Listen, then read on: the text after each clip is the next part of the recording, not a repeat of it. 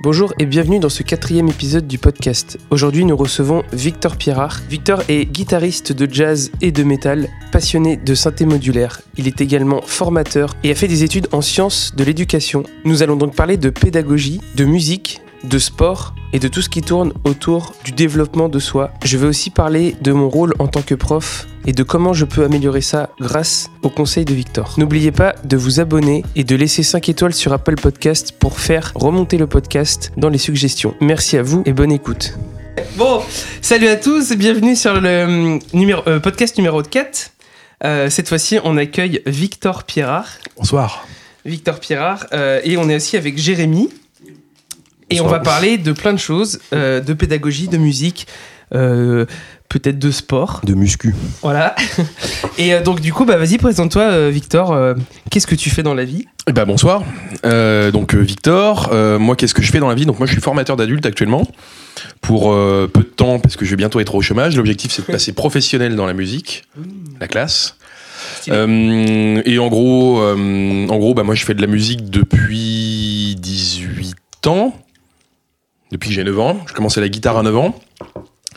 Euh, j'ai pris des cours, j'ai fait euh, du rock, du blues. J'ai pris 5 cours de 5 ans de, de cours de guitare jazz ensuite à la suite de ça. Euh, après j'ai arrêté, j'ai fait, je suis devenu bête, j'ai fait du death metal, j'ai fait du black metal, j'ai fait du gore grind et du slam death et j'ai voilà, hein, chacun son, chacun sa tare.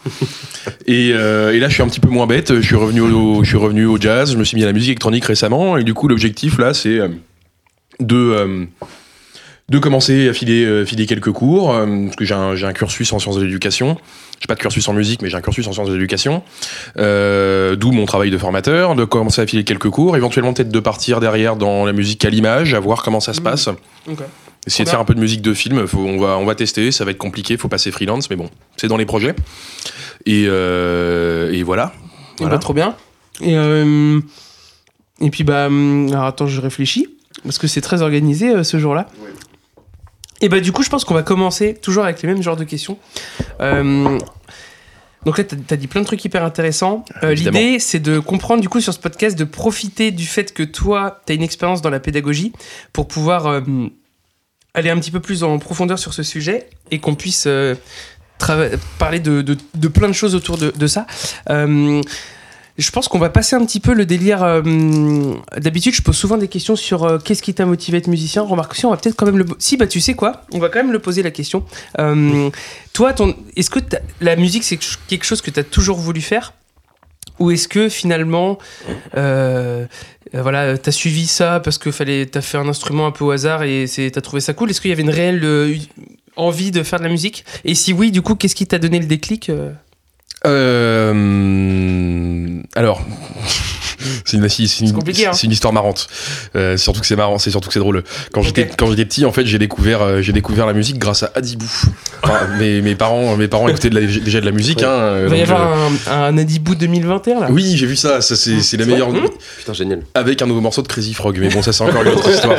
Mais euh, mais oui oui. Du coup, en gros, euh, bah, j'avais Adibou musique euh, et euh, il y avait un jeu. Il fallait remettre les styles de musique sur la pochette, ce qui est complètement con du coup.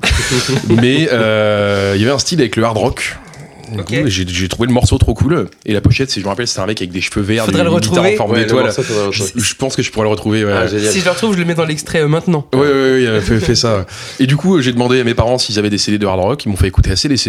Et euh, du coup, bah, j'ai adoré ça. Et au bout de quelques mois, euh, je pense, euh, ouais, je devais avoir, là, je devais avoir 5-6 ans, je pense. Ouais. euh, Oui, quand même. ah, j'étais, j'étais petit, ouais, Ouais, et, euh, au bout de quelques temps, euh, j'ai, j'ai commencé à casser les pieds à mes parents parce que j'avais envie de faire de la guitare. Et bah, du coup, un jour, ils m'ont acheté une guitare et, euh, et depuis, j'ai jamais lâché. Ok, trop bien. Mm.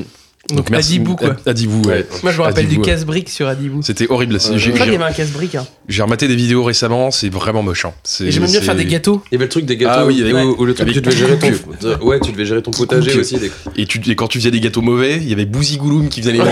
et après, mais t'as une et après, il mémoire. du feu. Ah bah ouais, pour Adibou. Je crois qu'il y a une catégorie speedrun Adibou, mais je suis pas il y a- sûr. Il y, a, les- il y a une catégorie speedrun pour tous les jeux. il y, a- il y une catégorie speed- speedrun pour Nintendo, hein, donc euh, Ah oui, il y d'accord. Non, mais hein. vraiment, tu, tu peux vraiment tout trouver au niveau speedrun. Ok. Mais oui, bah donc Adibou, bah ok, c'est trop. euh, C'est... Bah, en même temps, ça m'étonne pas parce que c'est vraiment le jeu de l'époque. Je pense qu'il a trop marché. Vraiment, je pense qu'ils ont dû revendre. Ouais. En plus, à l'époque, il n'y avait pas trop de téléchargement, donc ils ont dû revendre des copies. euh. Oui, puis c'était euh, c'était kid friendly quoi. C'était euh, Ouais. t'as un gosse, t'as un PC, bon bah achète-le à 10 quoi. Non, mais c'était Tout cool. Il y, avait, il y avait plein de jeux dedans. Il y avait le jeu aussi, il fallait planter les, Ouais. les, les légumes et Ouais, tout. bien sûr, t'avais un petit potager. Des fleurs. Ouais. Toc, une jolie fleur euh, pour toi. je crois, Putain, mais je crois c'est que un je truc. télécharge- je crois que je Très bien. téléchargerai à 10 bouts 2021. Non, on le fait pas. Euh, ok, et donc du coup, euh, après, t'as été en école de musique tout de suite ou t'as fait euh, du conservatoire ou- Alors, alors, en fait, moi j'ai commencé deux ans euh, du coup à faire de la guitare tout seul dans mon dans ma piole. J'ai pris des cours. alors c'était une école, enfin c'était une cours de musique. c'était la Planète Jazz du coup. Pour ceux ceux qui connaissent. Ah oui, je connais. Et j'avais fait deux ans là-bas, super souvenir, c'était super. Et, et après, du coup, j'ai pris des cours avec avec un Monsieur Christian Suel, du coup, qui était un, un ancien musicien professionnel de jazz, du coup, en orchestre, qui avait joué de mémoire avec Dante Agostini, je crois, qui avait un, un bon petit parcours. Et euh, j'ai pris cinq ans des cours avec lui. J'ai arrêté. euh, alors attends, ça c'était. J'ai commencé les cours à 11 ans, j'ai fait deux ans blues rock à Planet Jazz. Ensuite, j'ai fait cinq ans de jazz, donc euh, j'ai dû arrêter les cours à 17-18 ans dans ces eaux-là. Si je suis pas trop mauvais en maths, ce qui est, ce qui est le cas. Et, euh, et ensuite, euh, je me suis démerdé tout seul. De- Jusqu'à- de- Jusqu'à maintenant, du coup. euh. Donc après, j'apprends toujours des trucs, hein, mais, euh, mais sur Internet Donc beaucoup. plutôt jazz. Bah, j'y suis, revenu au jazz, on va dire. Et la eu- country aussi. la country. Ça, j'en fais, moins maintenant, mais que, non, je me euh, rappelle, avec la t'avais pas quand même une technique de jeu. Enfin, en tout cas, t'avais, travaillé. euh, je fais énormément d'hybrid picking. Ouais, c'est ça. Je fais énormément d'hybrid picking. Euh, bah, le truc, c'est que l'hybrid picking, ça, se, ça permet d'aller vite et puis ça se retranscrit très bien dans. euh, Enfin, c'est un très très bon transfert dans plein de styles de jeu pour le coup. euh, dans, Ouais. bah, dans le- typiquement dans le jazz fusion, t'en as énormément. Dans le métal moderne, t'en as beaucoup aussi. Oui. euh, donc, euh, Alors, est-ce qu'on est qu'on peut définir cette technique pour les gens qui, qui, qui, qui n'auraient pas la connaissance alors, oui, tout Oui, à fait. L'hybrid picking, qu'est-ce que c'est? C'est en gros, tu tiens ton médiator entre ton pouce et ton index, comme Mhm. tu tiens ton médiator normalement si t'es si t'es constitué avec cinq doigts. et, euh, et derrière, du coup, tu utilises également tes deux ou trois, c'est plus rare, mais euh, au moins tes deux autres doigts restants, donc ton majeur et ton annulaire, pour jouer d'autres cordes. Ok, d'accord, très bien. Donc c'est un mélange entre du jeu au médiator et, euh, et une technique de picking du coup. Mhm. C'est très utilisé dans la country, c'est de plus en plus utilisé dans euh, voilà dans le fusion surtout euh, et, et voilà c'est ça la Ouais. picking et c'est magnifique Ok. la hybrid Ça picking. permet d'avoir de l'attaque avec ton médiator et de pouvoir jouer avec tes. En fait, tu joues au médiator et au doigt en même temps. Ouais, non, mais ouais. du coup, c'est trop bien. Ouais. Et c'est pratique.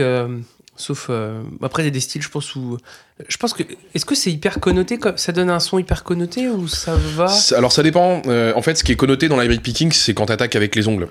Ouais. Et moi, j'attaque pas mal avec les ongles. Bon, là, je me les suis bouffés, donc du coup, j'en ai plus trop. Mais, euh, mais le truc, ouais, le truc, c'est que quand t'attaques avec les ongles, effectivement, c'est vraiment le son de la country. Tu, tu mets un peu de compression Ouais. par-dessus. euh, avec derrière, une euh, télécaster et avec une quoi. télécaster et voilà et euh, après euh, ce qui va ce qui va changer maintenant dans les styles un peu plus modernes on va dire bah, tous les Pliny euh, oui euh, ah oui les intervalles Ouais. ces mecs là ils font énormément d'abri picking et en gros eux ils vont plutôt attaquer avec la pulpe pour le coup d'accord donc euh, c'est un son qui est un petit peu différent qui est un petit peu moins claquant moi je préfère le son le son des, des, des ongles du coup j'aime bien ce son là mais euh, mais voilà donc c'est connoté mais ça dépend comment tu le fais quoi Moi, vu que j'ai pas d'ongles, eh ben, j'ai appris euh, plutôt en tirant la corde comme un.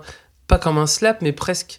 C'est-à-dire que euh, quand je fais par exemple un arpège, si je fais un arpège, enfin pas un arpège, un, bah, que je vais faire trois cordes en même temps, et bah, au lieu de gratter, je vais tirer un peu avec les doigts. yes Et je fais ça souvent, et en fait j'ai remarqué que euh, ça donne aussi une couleur de son. Et euh, du coup, bah, moi j'ai vraiment zéro ongle, donc c'est strictement impossible. euh, Je crois que je me le suis laissé pousser une fois. euh, Je t'ai jamais vu de toute ma vie Ouais. avec les, les ongles longs. Ouais, mais ça- me fait même tort à quel point ils sont Ouais. courts en fait. Oh là là, sont- ouais, ton pouce, mon gars. On mettra une photo du pouce si un jour on, si, un, si un jour Non, il y a. non, non. écoute Eddie tes mains on dirait des pieds de singe hein, c'est- formidable 100%, il est polyvalent ce gars. J'ai zéro ongle, et du coup, c'est vrai que je suis- j'ai tendance à tirer les cordes. Bah ouais. Bah, puis ce qui est fun avec l'hybrid, c'est que, euh, en fait, moi, c'est un truc que j'aime bien, mais c'est quand tu le fais avec les ongles, du coup, c'est que d'un jour sur l'autre, t'as pas les mêmes ongles. Du coup, d'un jour Ouais. sur l'autre, t'as pas le même son, t'as pas les mêmes sensations. Et c'est assez fun, et du coup, il y a des jours où t'as vraiment un son de ouf, euh, et tu sais pas comment tu sors du certains, vernis, là, t'as du vernis spécial. euh. T'as des ongles acryliques. T'as Ouais. beaucoup de mecs Ah ouais. qui font ça. Ouais. Alors, c'est plus dans la guitare acoustique, du coup, Ouais, ça. bah oui, mais, parce que euh, les mecs, oui, bah oui. Pour le coup, ouais. mais ouais, ouais, non, si, ça, ça se fait. ouais. Ok. Mm.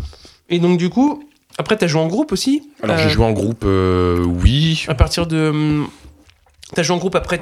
Je... Enfin, déjà, est-ce que t'as joué en groupe? Je connais la réponse. Oui. Mais. euh, c'est pour la forme. Et euh, du coup, avant. euh, Est-ce que t'as fait du groupe pendant tes études ou après? Enfin, quand je dis euh, tes études, c'est après 17 ans. J'ai commencé à faire beaucoup de groupes à partir du lycée. En gros, et euh, où j'ai intégré un groupe de, de, de, de death metal progressif euh, avec des avec des amis euh, qui se reconnaîtront s'ils écoutent ça. Et derrière, ouais, ensuite ça, ça a duré quelques temps. Et après, je suis rentré bah, dans Celestial Vault que Ah oui, vous connaissez peut-être, hein, euh, qui était un groupe de black metal, post-black metal, black death metal, enfin tous les trucs qui marchent bien en ce moment, quoi, euh, dans le black metal, le black à capuche, quoi. Et euh, j'y suis resté, euh, j'y suis resté, je sais plus, attends, je suis rentré dedans, je devais avoir 20 balais. 20, 21 ans. Peut-être Genre, 2015. donc, si je suis resté dedans 6 ans, ouais, 5, 6 ans, parce que Morgan il vient de se casser au Québec, mais Ah donc maintenant c'est un peu en stand-by. Mais euh, ouais, ouais, euh, je suis resté dedans plusieurs années. Et là, du coup, bah, je joue toujours en groupe. Maintenant, c'est un peu moins établi parce que c'est des trucs qui se relancent. Ok. Mais, euh, mais oui, non, j'ai joué, joué en groupe, si ça répond à ta question. Bon, on mettra quelques extraits euh, pour les, euh, les âmes sensibles, faites Je- attention. Je t'enverrai tout ça. Et euh, ok, bah trop cool. Donc du coup, après, tu as fait des études de sciences de l'éducation, si je dis pas de bêtises. tout à fait. Et euh, c'est là où ça devient intéressant parce que c'est vrai que moi, par exemple, je donne des cours. Alors ça fait... euh, de- bah, pas- moi, depuis bah, le- quasiment au même moment où toi, t'es rentré dans Celestial Vault, c'est 2015, j'ai dû commencer à donner des cours. Ouais, ça doit être ça, ouais. Et du coup, j'ai dû compter, là, je suis à ouais, euh, presque 2500 cours donnés. Donc c'est pas mal. Donc du coup, j'ai une expérience faite de manière empirique, c'est-à-dire sur ce que j'ai appris moi et euh, ce que j'ai vu des autres. Effectivement, il y a des patterns qui commencent à se voir. Euh, Ouais. Mais finalement, enfin, il y a des patterns, mais il y a quand même pas mal de choses intéressantes.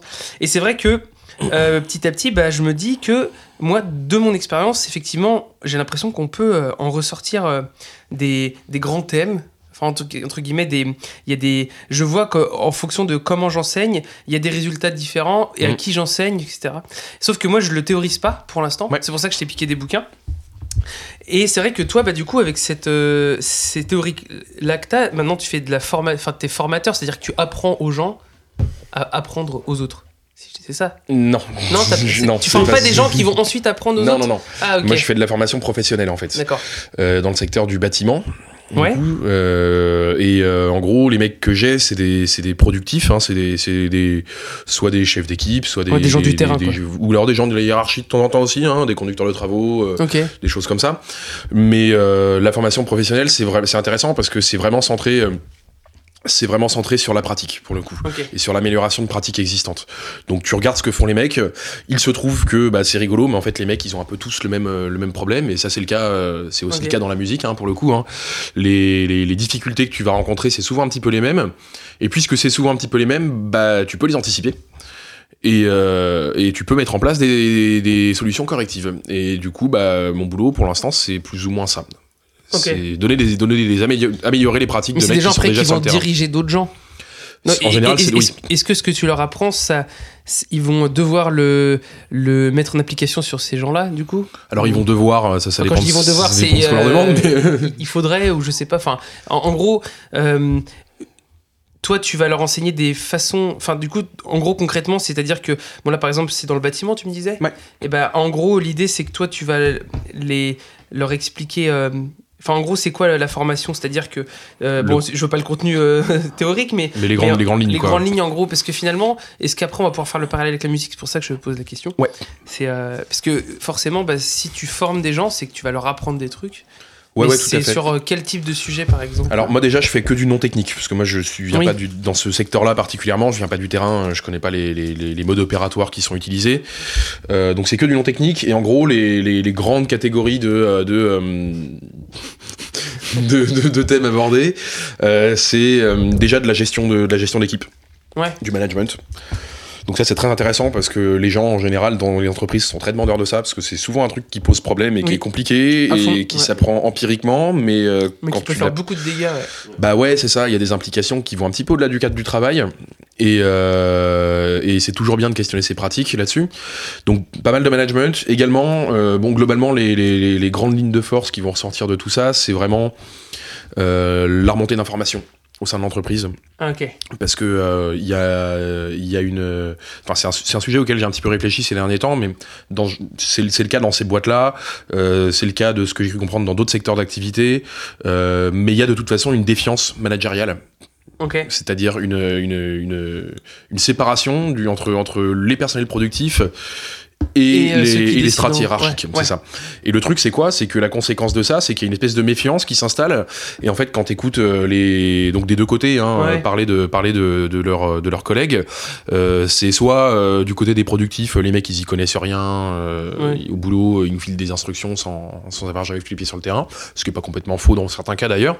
Et de l'autre côté, bah, c'est un peu la même chose, tu vois. C'est un peu bon les mecs, c'est les mecs, il y a que le terrain qui compte pour eux, etc., etc. Bref. Euh, et en tout cas, le truc, c'est que ce discours, tu le retrouves des deux côtés, et ça, c'est symptomatique d'une espèce de défiance managériale.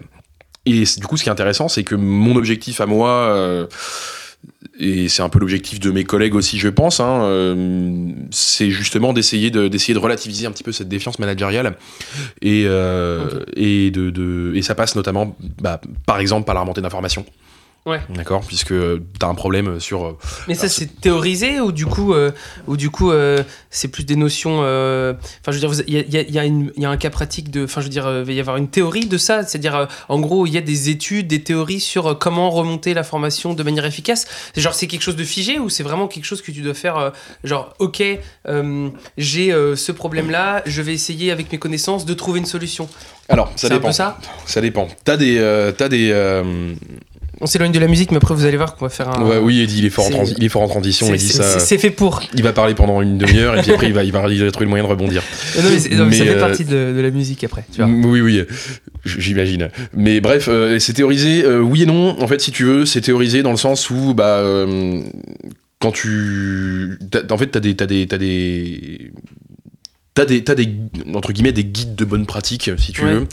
Euh, donc au niveau managérial, au niveau organisationnel, au niveau euh, gestion de tes fournisseurs, euh, économique, tout ce que tu veux, euh, qui s'appellent des normes, du coup. Les normes, c'est très bien, c'est très pratique, sauf que le truc, c'est que bah, entre la théorie et la pratique, il y a forcément un gap. Bah oui. Moi demain, tu vois, mettons. Tiens, bah, on va, essayer, on va essayer de revenir un petit peu sur la musique. Euh, mettons, tu vois, je, je suis un magasin de musique et euh, je vends, bah, je vends des cordes de guitare, par exemple, des Ouais. médiators, etc., etc. Euh, je suis dans un petit bled paumé, euh, j'ai une clientèle de quartier, donc euh, je suis pas forcément en contrat avec euh, avec les, les grosses marques, quoi. Ouais. Et euh, si je veux coller à une norme pour avoir derrière une certification qui me permet Ouais. d'obtenir des marchés, etc., etc., bah, il faut que je mette en place certaines procédures. Donc euh, des procédures qui vont me dire, par exemple, vous êtes censé justifier du, du mode de sélection de votre fournisseur, par Ouais. exemple. Donc tu vas vendre des médiators, tu vas les acheter à tel gars, Ouais. euh, tel, euh, tel plectrier euh, dans la région, par exemple. Euh, pourquoi tu le choisis lui? Bon bah des fois c'est très bien. Sauf que bah à un moment donné, tu t'as certaines boîtes aussi où bah, ton fournisseur c'est le seul à 100 bornes à la ronde. Ouais. En plus de ça, c'est ton beau-frère, j'en sais rien. et donc dans ces cas-là, pondre une procédure et appliquer une procédure pour justifier du fait que Ouais, tu as été obligé. de sens, bah voilà, c'est ça, ça n'a pas de sens et, et ça devient parfois contre-productif. Et, euh, et des fois, enfin, j'ai des, exemples, j'en ai à l'appel euh, de ça. hein. La procédure, c'est bien, mais parfois, effectivement, ça devient aberrant euh, de, de, de- de complexité. Euh, et la conséquence, c'est que, bah, au final, quand tu te mets à accumuler des procédures, des procédures, Ouais, des procédures, euh, d'une part, les gens se désengagent et ils arrêtent de les suivre, alors ils les suivent vraiment histoire d'être débarrassés, Ouais. bref, ils s'y impliquent pas, quoi. Et derrière, l'autre conséquence, bah, c'est que justement, il y a une défiance managériale qui s'installe parce que les strates hiérarchiques sont les personnes qui nous imposent des procédures Ouais. qui ne servent à rien. Ouais, ah. Et, euh, Ouais, du coup, oui. Et puis eux, en plus, sont pas forcément choisi de mettre ces procédures-là parce qu'elles sont aussi euh, obligées de les mettre. Donc, du coup, c'est. Ah, et donc, du coup, tu vois, parallèle avec la musique. euh, Il est fort, quand Là même. où c'est intéressant, c'est que finalement, j'ai oublié ce que je voulais dire. J'en étais sûr. Ah putain Non, en gros, donc toi, tu fais le point entre. Du coup, finalement, toi, t'es au centre de ça. Entre... Et toi, le but, c'est de raccrocher les deux wagons pour que ça puisse fonctionner. Quoi. Mais finalement, effectivement, bah, si on revient à la musique, ou même n'importe quel type d'apprentissage, parce que je pense que là, on va utiliser le domaine de la musique, mais on peut le dire sur n'importe quel truc, euh, ça va être de, de créer, en fait, euh, quand, quand, quand on... Enfin, moi, en tout cas, je me positionne en tant que prof en disant ça, mais quand je vais euh, apprendre quelque chose à quelqu'un, eh ben, il y a les règles, genre... Une noire, ça vaut un temps. Une croche, ça vaut un demi-temps. C'est factuel, c'est-à-dire que je ne pourrais pas les changer. C'est pas moi qui ai décidé. Et l'élève, lui, il va se questionner, il va se dire Ah, mais moi, euh, euh, moi, euh, euh, enfin bref, je vais vouloir faire tel truc, tel truc. Et moi, je dis Bah non, c'est pas possible. Genre, ah, mais moi, je veux faire tout ça avec la main droite. Par exemple, on va faire un break de batterie, on va faire deux coups de caisse claire, deux coups de tom aigu et deux coups de tom basse. Et en fait, vu qu'on est sur des patterns de deux, en tout cas des patterns binaires de 4-6, le mieux c'est de faire droite-gauche, droite-gauche, droite-gauche. Parce qu'après, tu ratterris sur la main droite, c'est ta main forte, et inversé pour les gauchers. Mais il y a des fois, il y a des mecs qui vont trouver euh, d'autres patterns, et moi, ça m'est déjà arrivé de me dire, putain, il a peut-être pas. Il a... Ok, c'est pas mal. Genre, ok, c'est pas dans les règles. Je sais que par exemple, moi, si j'utilise ces mains-là, si je dis qu'il faut utiliser ces mains-là, c'est parce que euh, à bas tempo, on s'en fout. C'est-à-dire que c'est comme en guitare, mais en gros, ton pattern de, main, on s'en fout un peu à bas tempo parce que tu vas réussir à le faire parce que tu as le temps. Sauf que quand tu vas jouer à 140, 120, 130, enfin même euh, 160, ben à un moment, si tu fais le bon pattern, tu vas gagner en, en confort et du coup, tu vas mieux jouer. Et voire même qu'à un certain moment, c'est plus possible de le faire. Totalement. Par exemple, si tu fais 4 coups sur chaque tome très vite, mais si tu fais que la main droite, tu vas forcément avoir une limite, quoi. Tandis Mhm. que demain, c'est cool. Et du coup, bah, c'est vrai que des fois, il y a des élèves qui sont entre, entre les deux, entre ça, et ils arrivent, par exemple, à me dire Ah, mais moi, je vais faire grosse caisse charlet, euh, grosse caisse cymbale avec la main gauche. Parce que je- tu peux le faire et ça te laisse le temps pour atterrir la main droite. Et techniquement, on aurait, devrait le faire plutôt que ta main forte. Ouais. Et moi, je, des fois, bah, au début, je, leur, je me posais la question à me dire est-ce que je dois appliquer les règles ou est-ce que j'ai finalement le droit de leur dire euh, tant que tu y arrives, c'est cool, sous réserve que finalement ce soit pas trop non plus trop dégueulasse. Et euh, j'ai, bah moi ma réponse à ça c'est que bah je sais pas. C'est-à-dire que honnêtement je sais pas parce que je, il y a le côté euh, créatif de l'élève des fois qui va se dire putain bah du coup si je le, si j'arrête de lui dire euh, si je lui dis de pas essayer, enfin en tout cas de suivre ce que, ce que je dois faire, Mhm. et ben il va peut-être enlever ce côté euh, investissement dans l'instrument, découverte, euh, j'ai le droit de tout faire quoi, tu vois. Mhm. Et en fait, c'est un truc hyper important dans l'apprentissage de pouvoir Ouais. prendre ton instrument et de faire n'importe quoi dessus. Parce que Bien moi, il y a plein de fois où j'ai trouvé des trucs en faisant n'importe quoi. Évidemment. hein. Et voire même euh, une bonne partie. Ouais. Et du coup, euh, c'est, ça mène du coup à ça, c'est-à-dire qu'à un moment, comment on se situe entre les deux? Toi, en tout cas, c'est quoi ton avis là-dessus? Est-ce qu'on doit respecter la théorie Mm. ou est-ce que tu devrais, à ton avis, euh, alors même si t'as pas filé autant de cours que moi, je pense que tu as peut-être une idée parce que ça peut être euh, viable sur n'importe quel type de sujet. Est-ce qu'il faut sortir des règles ou est-ce que finalement il faut se cantonner aux règles ou est-ce qu'il y a un entre-deux? Enfin, Bah, la grosse difficulté, à mon avis, c'est euh, c'est que justement, c'est l'entre-deux, parce qu'il y a également le fait que si tu, euh, si tu pars du postulat. Alors, je, suis- je suis plutôt d'accord avec toi dans Ouais. l'idée globale. hein. Je vais prendre un peu le contre-pied. Si tu pars du postulat que chacun est différent et que chacun a sa façon de fonctionner, ça veut dire qu'à un moment donné, tu ne peux pas mettre en place de, de, de, de procédure d'apprentissage. Bah oui. Tu peux pas mettre en place de, de techniques d'apprentissage, tu peux pas mettre en place de techniques de jeu également. Et, euh, et euh, donc déjà, le premier enjeu, à mon avis, c'est que bah, à un moment donné, ok, ton, ton client, bah, c'est ton client, il paye. Mm. Euh, maintenant, c'est pas parce qu'il paye qu'il doit faire ce qu'il veut. Ouais. Et, euh, et, euh, et justement, je suis assez convaincu personnellement que une grosse partie du métier de prof ou d'enseignant, bah, c'est aussi de cadrer son client. Ouais, c'est de poser un cadre. Et Ouais. que à un moment donné, c'est toi, si s'il fait appel à toi, c'est que euh, il a une lacune qu'elle soit motivationnelle ou qu'elle soit Ouais. euh, autre chose, euh, mais au niveau de l'apprentissage, et du coup, ça veut dire quoi? Ça veut dire qu'il te délègue une partie du boulot, Ouais, concrètement. et, euh, et du coup, bah, faut que tu puisses le faire correctement, ton boulot. Donc ça veut dire qu'il faut le cadrer de temps en temps. Euh, et que, à un moment donné, je crois qu'il faut imposer des, des, des- des normes de fonctionnement. Alors maintenant, euh, le fait est que, bah, est-ce que ça sert à quelque chose de, toujours pareil, de mettre en place des procédures pour corriger les trucs qui fonctionnent déjà? Un mec, un mec par exemple, bah tiens, regarde, tu prends, tu prends, tu prends un mec comme Michel Mansour par exemple, le guitariste de Périphérie. Michel Mansour, il a une prise de médiator qui est assez bizarre. En fait, il le tient. Alors tu sais, normalement quand tu tiens un médiator, Ouais. ça va être je dur de le montrer avec le micro du coup. Deux, trois doigts, mais. Bah en fait, tu le coinces entre l'articulation de ton index Ouais. et ton pouce. Ça, c'est la manière de faire académique. Maintenant, tu prends un mec comme Michel Mansour, lui, et moi je faisais ça avant, du coup, euh, je, je connais bien ce sujet-là. Il le prend en fait en pince Ouais. entre la pulpe de son index, pas l'articulation, la pulpe Ouais. de l'index et la pulpe du pouce, du coup. Ça, ça Donc, euh, et ouais. c'est ça. Donc ça va être dur de montrer avec le micro, mais, euh, mais du coup, il attaque comme ça. Ok. Ce mec-là, ça fait 20 ans qu'il fait ça. Le, ce mec-là, il a, il a instauré, enfin, il a contribué en tout cas Oui. à, à créer un style de jeu et un style de son de guitare et euh, Ouais, euh, ouais. qui est très populaire aujourd'hui, donc le gent. Euh, donc si moi demain je suis prof et que euh, je vais voir ce mec-là et que je lui dis, euh, et que je lui dis, bah, t'es mignon Micha, mais euh, mais par contre tu vas reprendre ton billet en droit parce que là ça va pas du tout. Quelle est la pertinence de ça Ouais. Ouais, c'est clair. je pense qu'il n'y en a pas, personnellement. Et c'est ça la grosse difficulté, c'est que euh, effectivement, euh, c'est pareil dans le sport, hein, euh, c'est Oui. pareil dans absolument tout ce que tu veux.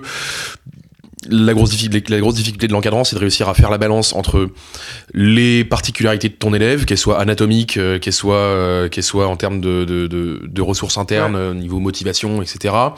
Et également euh, considérer quand même que bah, les règles, et les, les bonnes pratiques et les procédures qu'on utilise au quotidien, euh, la technique euh, conservatoire classique pour la Ouais. guitare ou les percussions, ce que tu veux, elles sont aussi là pour une raison, pour Ouais. le coup. Et, euh, et voilà, voilà, c'est Ouais, donc on peut dire en fait que ces règles-là, genre bah, on va dire règles théoriques du conservatoire ou la pratique classique, bah en fait c'est le c'est la c'est le tronc quoi, on va dire le, le tronc commun. Enfin c'est le truc genre euh, finalement,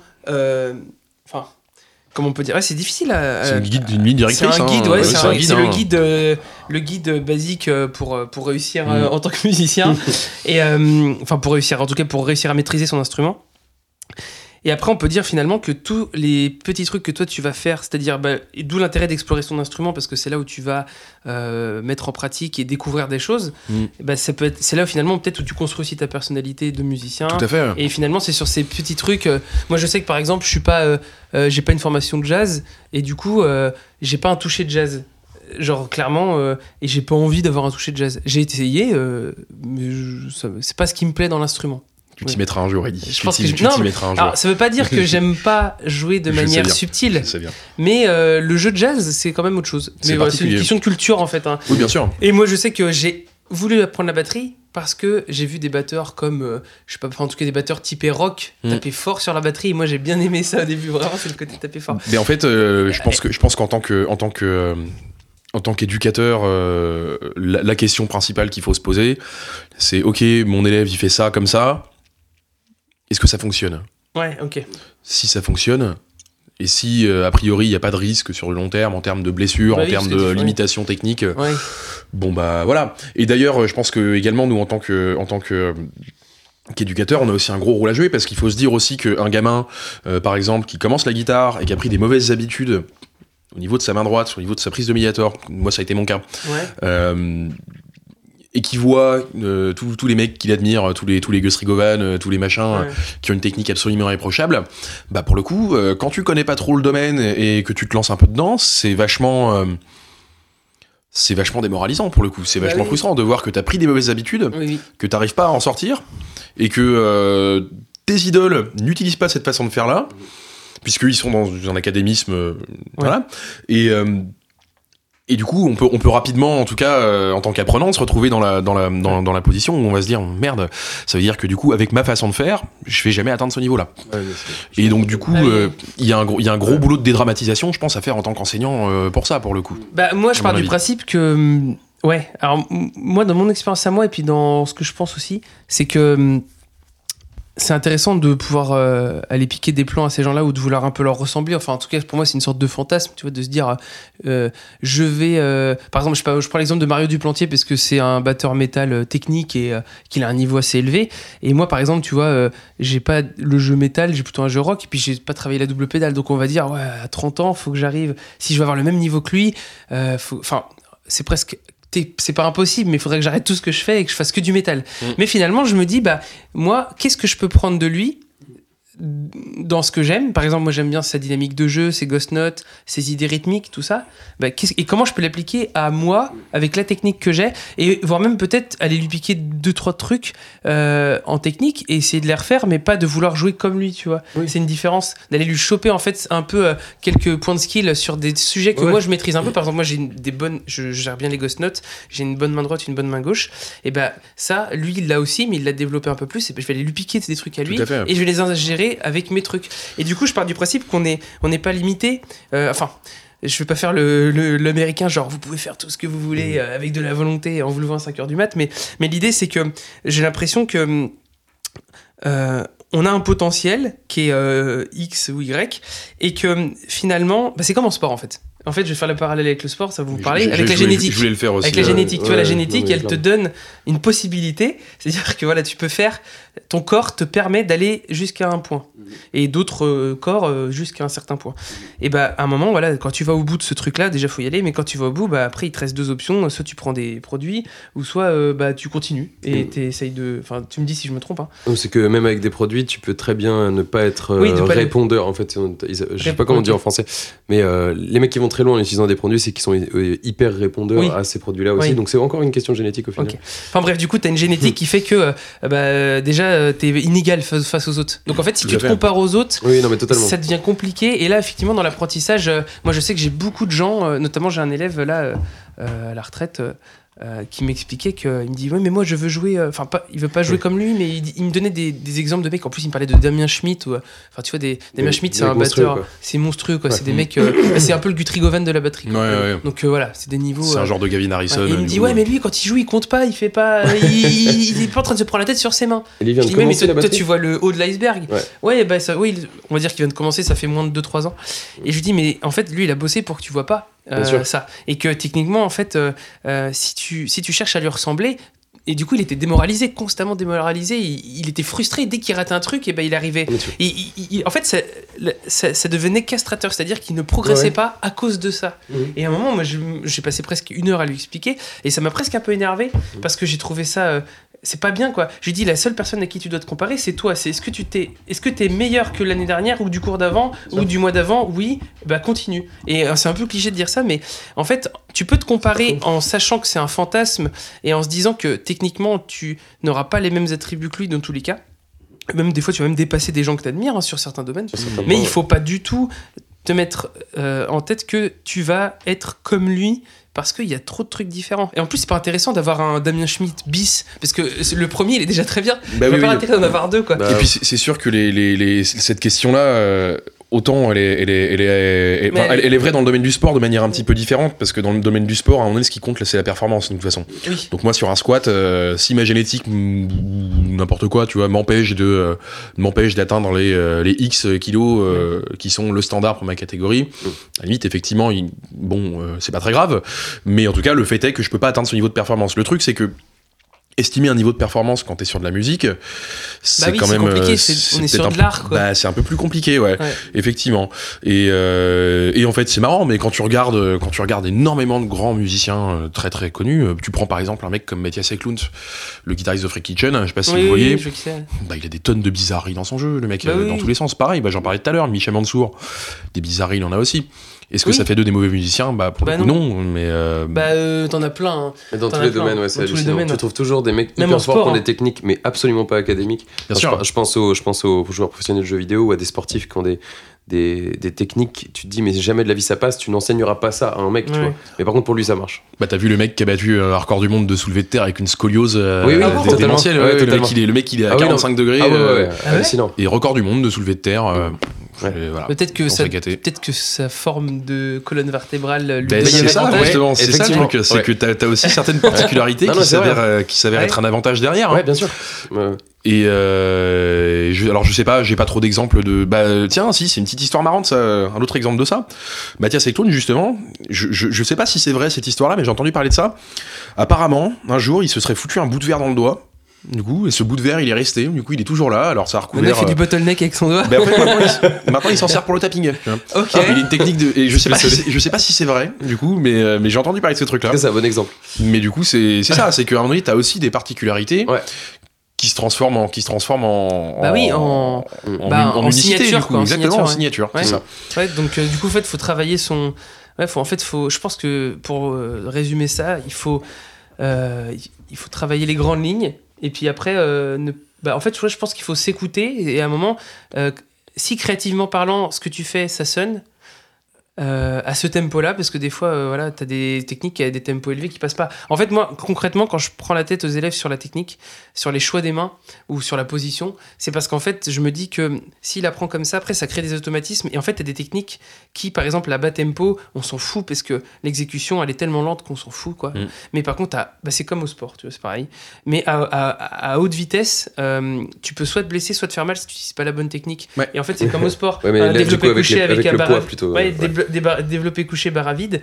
Si tu as une mauvaise forme, tu, tu risques vachement moins de te blesser que si tu mets 50, 60 kilos et que, et que tu une, je sais pas, une mauvaise bah, une forme de merde, quoi, tu vois. Bah, Et, et bah, en, en batterie, c'est un peu pareil. Du coup, la question, c'est. euh, bah, moi, en tout cas, c'est pas la question, mais la remarque, c'est que finalement, bah, je pense qu'il faut, se- il faut- il y a des absolus qui peuvent être contradictoires de manière. euh, euh, sur, sur, des, sur, des petits, euh, sur, sur des petites spécificités. Par exemple, un break où on va faire droite-gauche, droite, euh, droite, gauche, droite, gauche, droite, et ben peut-être qu'on va faire droite, gauche, gauche, droite, gauche, et du coup, bah, ça va donner une autre, un autre son. Ça va donner Ouais. un autre. Et, et, et pour le coup, mais ce sera jamais pareil que droite, gauche, droite, gauche. Mhm. Mais par contre, le droite, gauche, droite, gauche, c'est le truc qui fonctionnera le plus facilement dans tous les cas. Le plus Techniquement, le, en fait, c'est le point le plus rapide pour aller, pour aller au résultat. Yes. Donc en fait, il faut dire ça. ouais, pour- du coup, là, je faisais une auto-réflexion. Mais Mm. en- finalement, aux élèves, il faut leur dire Ok, t'as un, truc de base, t'as, la config de base, c'est ça. Et maintenant, si tu veux, tu peux essayer avec d'autres doigtés, tu verras que ça aura d'autres rendus. Mais si tu veux euh, revenir à un truc facile et avec un bon résultat, c'est, ce truc-là. Euh, Mais en tout cas, je. Tu sais, tu, tu parlais de la, tu parlais de la blessure et en fait, euh, je vais mettre un peu de nuance à ce que tu vas dire, mais ça va aller dans ton sens, tu vas voir, parce que je suis quelqu'un de malin et de bienveillant. en fait, euh, c'est marrant, mais euh, mais euh, hum, de- alors, je, je- euh, en aucun cas un expert euh, du domaine. hein. Je connais un peu en pratiquant du sport, mais euh, mais tous les domaines liés à la kiné, je suis pas un expert, mais c'est un peu ce que j'ai vu suite à mes lectures, c'est qu'en fait, hein. finalement, euh, il n'y a pas tellement. euh, si tu veux, c'est pas un mouvement qui est dangereux. Ce qui est dangereux, c'est une. Je veux dire, appeler ça une surcharge, mais en fait, par exemple. euh, tu vois, un truc, c'est que en, en guitare, on te, on te dit souvent qu'il faut pas casser ton poignet, parce que quand tu casses ton poignet, euh, t'as tes tendons de euh, la main gauche, du coup, qui vont venir frotter sur ton os quand tu vas bouger, quand tu vas bouger les, les doigts. Ça s'appelle les poulies, il me semble d'ailleurs. C'est très très cool. Et, et voilà, et quand du coup, en fait, la position en elle-même est traumatisante.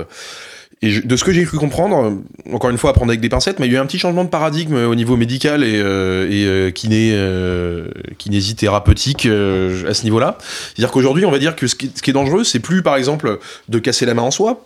Ce qui est dangereux, c'est si j'ai toujours eu la main droite et que Mm. d'un seul coup je vais casser la main et que je vais bourriner comme un malade. Mm. Mais en fait, si tu veux, si j'ai toujours eu la main cassée sur ma guitare et que euh, petit à petit je me suis habitué à cet effort-là, euh, bah, au final, bah, mes- mon tendon, euh, a priori, Ah oui. il se sera renforcé, euh, Oui. je me serai habitué au mouvement. Ouais, ouais. C'est ce qu'on appelle la résilience, de ce que j'ai vu. Mm. Euh, et en fait, c'est plus le mouvement qui est dangereux, C'est le choc. c'est le Changement. changement des habitudes pour Oui. le coup. Et ça, c'est intéressant pour faire un parallèle avec ce qu'on disait, parce que ça veut dire que, bah, en fait, les spécificités des, des, des, des, élèves, elles sont pas elles sont pas problématiques en soi. Et euh, et euh, je suis en train de perdre le fil de ma pensée c'est super. Et euh, et que justement justement l'approche très académique de l'apprentissage de la musique par rapport bah, par rapport à la peur de la blessure par exemple en fait il a pas trop de sens. Mhm. parce que à partir du moment où tu t'appuies où tu où tu où tu t'adaptes à une façon de faire ton organisme, ton corps, euh, ton, ton, système ouais. moteur nerveux euh, va s'y jusqu'à un certain point, parce que j'ai, par exemple, j'avais, lu un truc sur Phil Collins, euh, qui est, euh, qui est, bon, qui est connu comme étant un bon batteur, qui est un bon batteur, Qui est un bon ça, batteur, clair. hein. Et, Enfin, qui était bah, un bon batteur, du oui, coup, bah là, il- du coup, il a des problèmes de dos. Et en fait, il expliquait que c'était dû aussi à son, pour lui à son positionnement pendant plus de 40 ans, 50 ans derrière la batterie. Parce qu'il est pas si vieux que ça. hein. Il a, il a entre, il a presque 60 ans, mais euh, il y a des mecs qui à 70 ans, ils jouent encore de la batterie Ouais, sans ouais, ouais. problème. Et en fait, euh, bah, il a du mal à se tenir debout en fait. Et puis bah même assis, enfin, il a des problèmes de dos très très sévères. Et euh, alors aussi, c'est peut-être aussi dû à un accident. Enfin bref, genre, en tout cas, j'avais lu que c'était aussi une question de position. Et c'est vrai que par exemple, tu as des batteurs où, qui vont jouer très bas avec les genoux qui vont, qui vont monter au-dessus des hanches. En fait, en gros, moi, j'ai- quand j'ai eu des problèmes de dos, j'étais voir un ostéo. J'ai mon cousin qui est ostéo et je me suis renseigné pas mal sur internet. C'est pour ça que je joue entre guillemets assez haut, on va dire.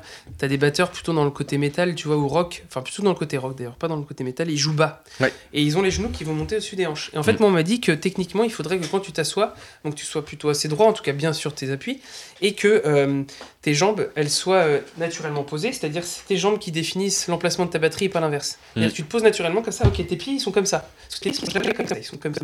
Ouais. Donc du coup, Tu peux, tu peux décrire, euh, Voilà. parce qu'on voit pas à la caméra, Ouais, en, en tout cas, tes- tes- tes- les pieds ils vont être un peu en V, quoi. en V et non pas en L quoi ou en I. En L ça va être compliqué. En, en, En I- L en I aussi, si tu mets ton pied devant l'autre comme ça, ça, ça va être difficile pour. ouais. Avec le doigt de pied qui est devant pour faire le rond du I. Ouais, ouais. Du coup, euh, les jambes vont être. na- En fait, il faut d'abord poser ses jambes naturellement, ensuite poser la batterie. Et dans un angle idéalement en dessous de, euh, de, du coup, de 90 degrés. euh, avec tes jambes, donc en gros, faut que tu sois sur un angle ouvert et pas un angle fer et Ouais. pas un angle voilà. Et du coup, quand tu vas taper, tu vois, bon, tes jambes elles vont remonter, mais elles vont être dans une pente descendante et pas euh, en ascendant quoi. Donc du coup, tu vas moins tirer sur euh, ton niveau de ton bassin et tu vas plus utiliser d'autres muscles. Enfin, je suis nul Yes. en anatomie, mais c'est un peu le principe. Et euh, je sais plus pourquoi je disais ça aussi. Euh, dans l'idée, c'est que euh, ça, ça va définir énormément tes capacités euh, physiques à la batterie, en tout cas ta façon de jouer. Et il y a des mecs, par contre, tu vois, genre Dave Grohl, il joue, il a un pied droit monstrueux, il est capable de te faire des tout tout ta tout tout ta, mais très très vite, ou des, des doubles coups extrêmement rapides et surtout extrêmement réguliers. C'est ça qui est Mhm. dur. Et il joue bas. Il joue assez bas, avec le genou qui monte. Et moi, c'est complètement, euh, bah c'est en fait c'est complètement l'inverse de ce qu'il faut faire. Euh, mais il arrive quand même à développer ça. Oui, bien sûr. Et la question que je me pose, c'est finalement, bon, là, il a 40-50 balais, et puis bon, ils ont assez de thunes pour se payer des ostéos chaque- et des kinés à chaque tournée. Mais je me dis, euh, il y a cette spécificité qui fait que le corps s'adapte, enfin, entre guillemets, la résilience dont tu parlais. Mais à un moment, je me dis, est-ce que. Moi, du coup, je commence à jouer haut, avec. bah, vraiment, je, je suis très théorique dans ma façon de jouer, tu vois. Et. euh, et ça fonctionne aussi, mais la question que je me pose, c'est est-ce que euh, ça fonctionne pour eux jusqu'à un certain point, tu vois, ou finalement, euh, vaut mieux prendre les bonnes habitudes dès le début? Enfin, je suis partagé entre s'en foutre et que le corps s'adapte, ou faire attention et euh, finalement pouvoir jouer le plus longtemps possible. Alors ça, je pense que de toute façon, on va sortir un peu Je de notre domaine de compétences. hein, bah ouais, là ouais, c'est un peu clairement. compliqué. Là, il faudrait Mais- limite inviter un ostéopathe ou un ouais. kiné ou un Ouais. médecin du sport. un médecin- mais dans, Mais c'est vrai que c'est intéressant comme question. dans tous les cas, bah ouais, et puis il y a plein, il y a énormément de transferts avec, Ouais. les, avec les questions de la, de la pratique de la musique. Bah oui, parce que du coup, ça. Mais Ah, euh, avec, ceci euh, dit, euh, ceci dit, qu'est-ce que je, euh, qu'est-ce que je voulais dire Euh, Alors effectivement, oui, c'est, puis c'est, j'en parlais, ce que je t'ai dit tout à l'heure, c'est probablement, c'est probablement, encore une fois, je vais pas passer pour un, pour un expert, je le suis pas dans le domaine, hein.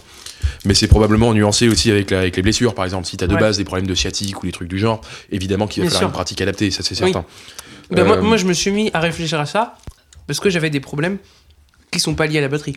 Mm. Mais euh, j'ai une jambe plus grande que l'autre de 2 cm, ce qui fait que ça crée des problèmes au niveau euh, du bassin, qui crée des problèmes au niveau du dos, qui crée des problèmes partout dans le corps parce que c'est le dos.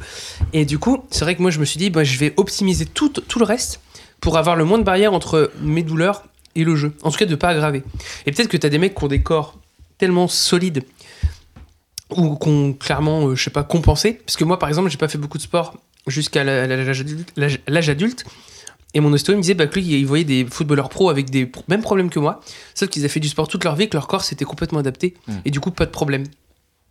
Du coup, finalement, euh, c'est vrai qu'on est tellement inégaux face à ça qu'on peut pas du tout savoir. euh, euh, Mais bon, dans le doute, vaut mieux avoir la bonne position. Quoi. Oui, puis même malgré tout, malgré tes, malgré tes particularités anatomiques, bah, t'arrives quand même tout à fait à avoir un niveau Mm, mm. stratosphérique, je dirais, en, en- en batterie. Hein.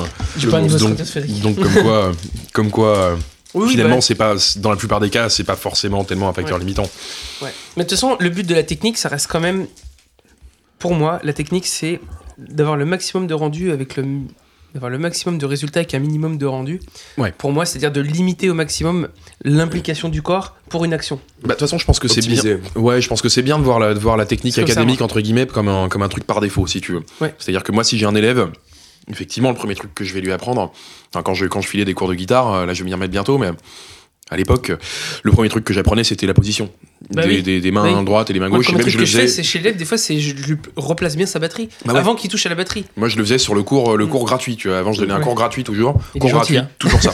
la position. Bah ouais, mais parce que Ah, derrière oui. le mec, il Oui. chope une mauvaise position à la Oui. con, euh, mais- qui ne correspond Oui. pas, ça peut Carrément. être pas terrible aussi. Enfin, Ah bah, de toute façon, ça sert à rien. En fait, c'est comme si tu construisais un château euh, sur, euh, sur des fondations pourries, quoi. Oui, c'est ça. C'est ça. Le, le setup. C'est comme, tu vois, quand je t'expliquais le développé Oui. couché à la salle. Bah oui, Tout le setup avant, qui est hyper important. Oui. Enfin, bref. oui, Bah non, oui, mais t'as raison. T'as C'est raison. ça. Euh, C'est la fondation. Avant de commencer vraiment à bosser la technique, Ouais.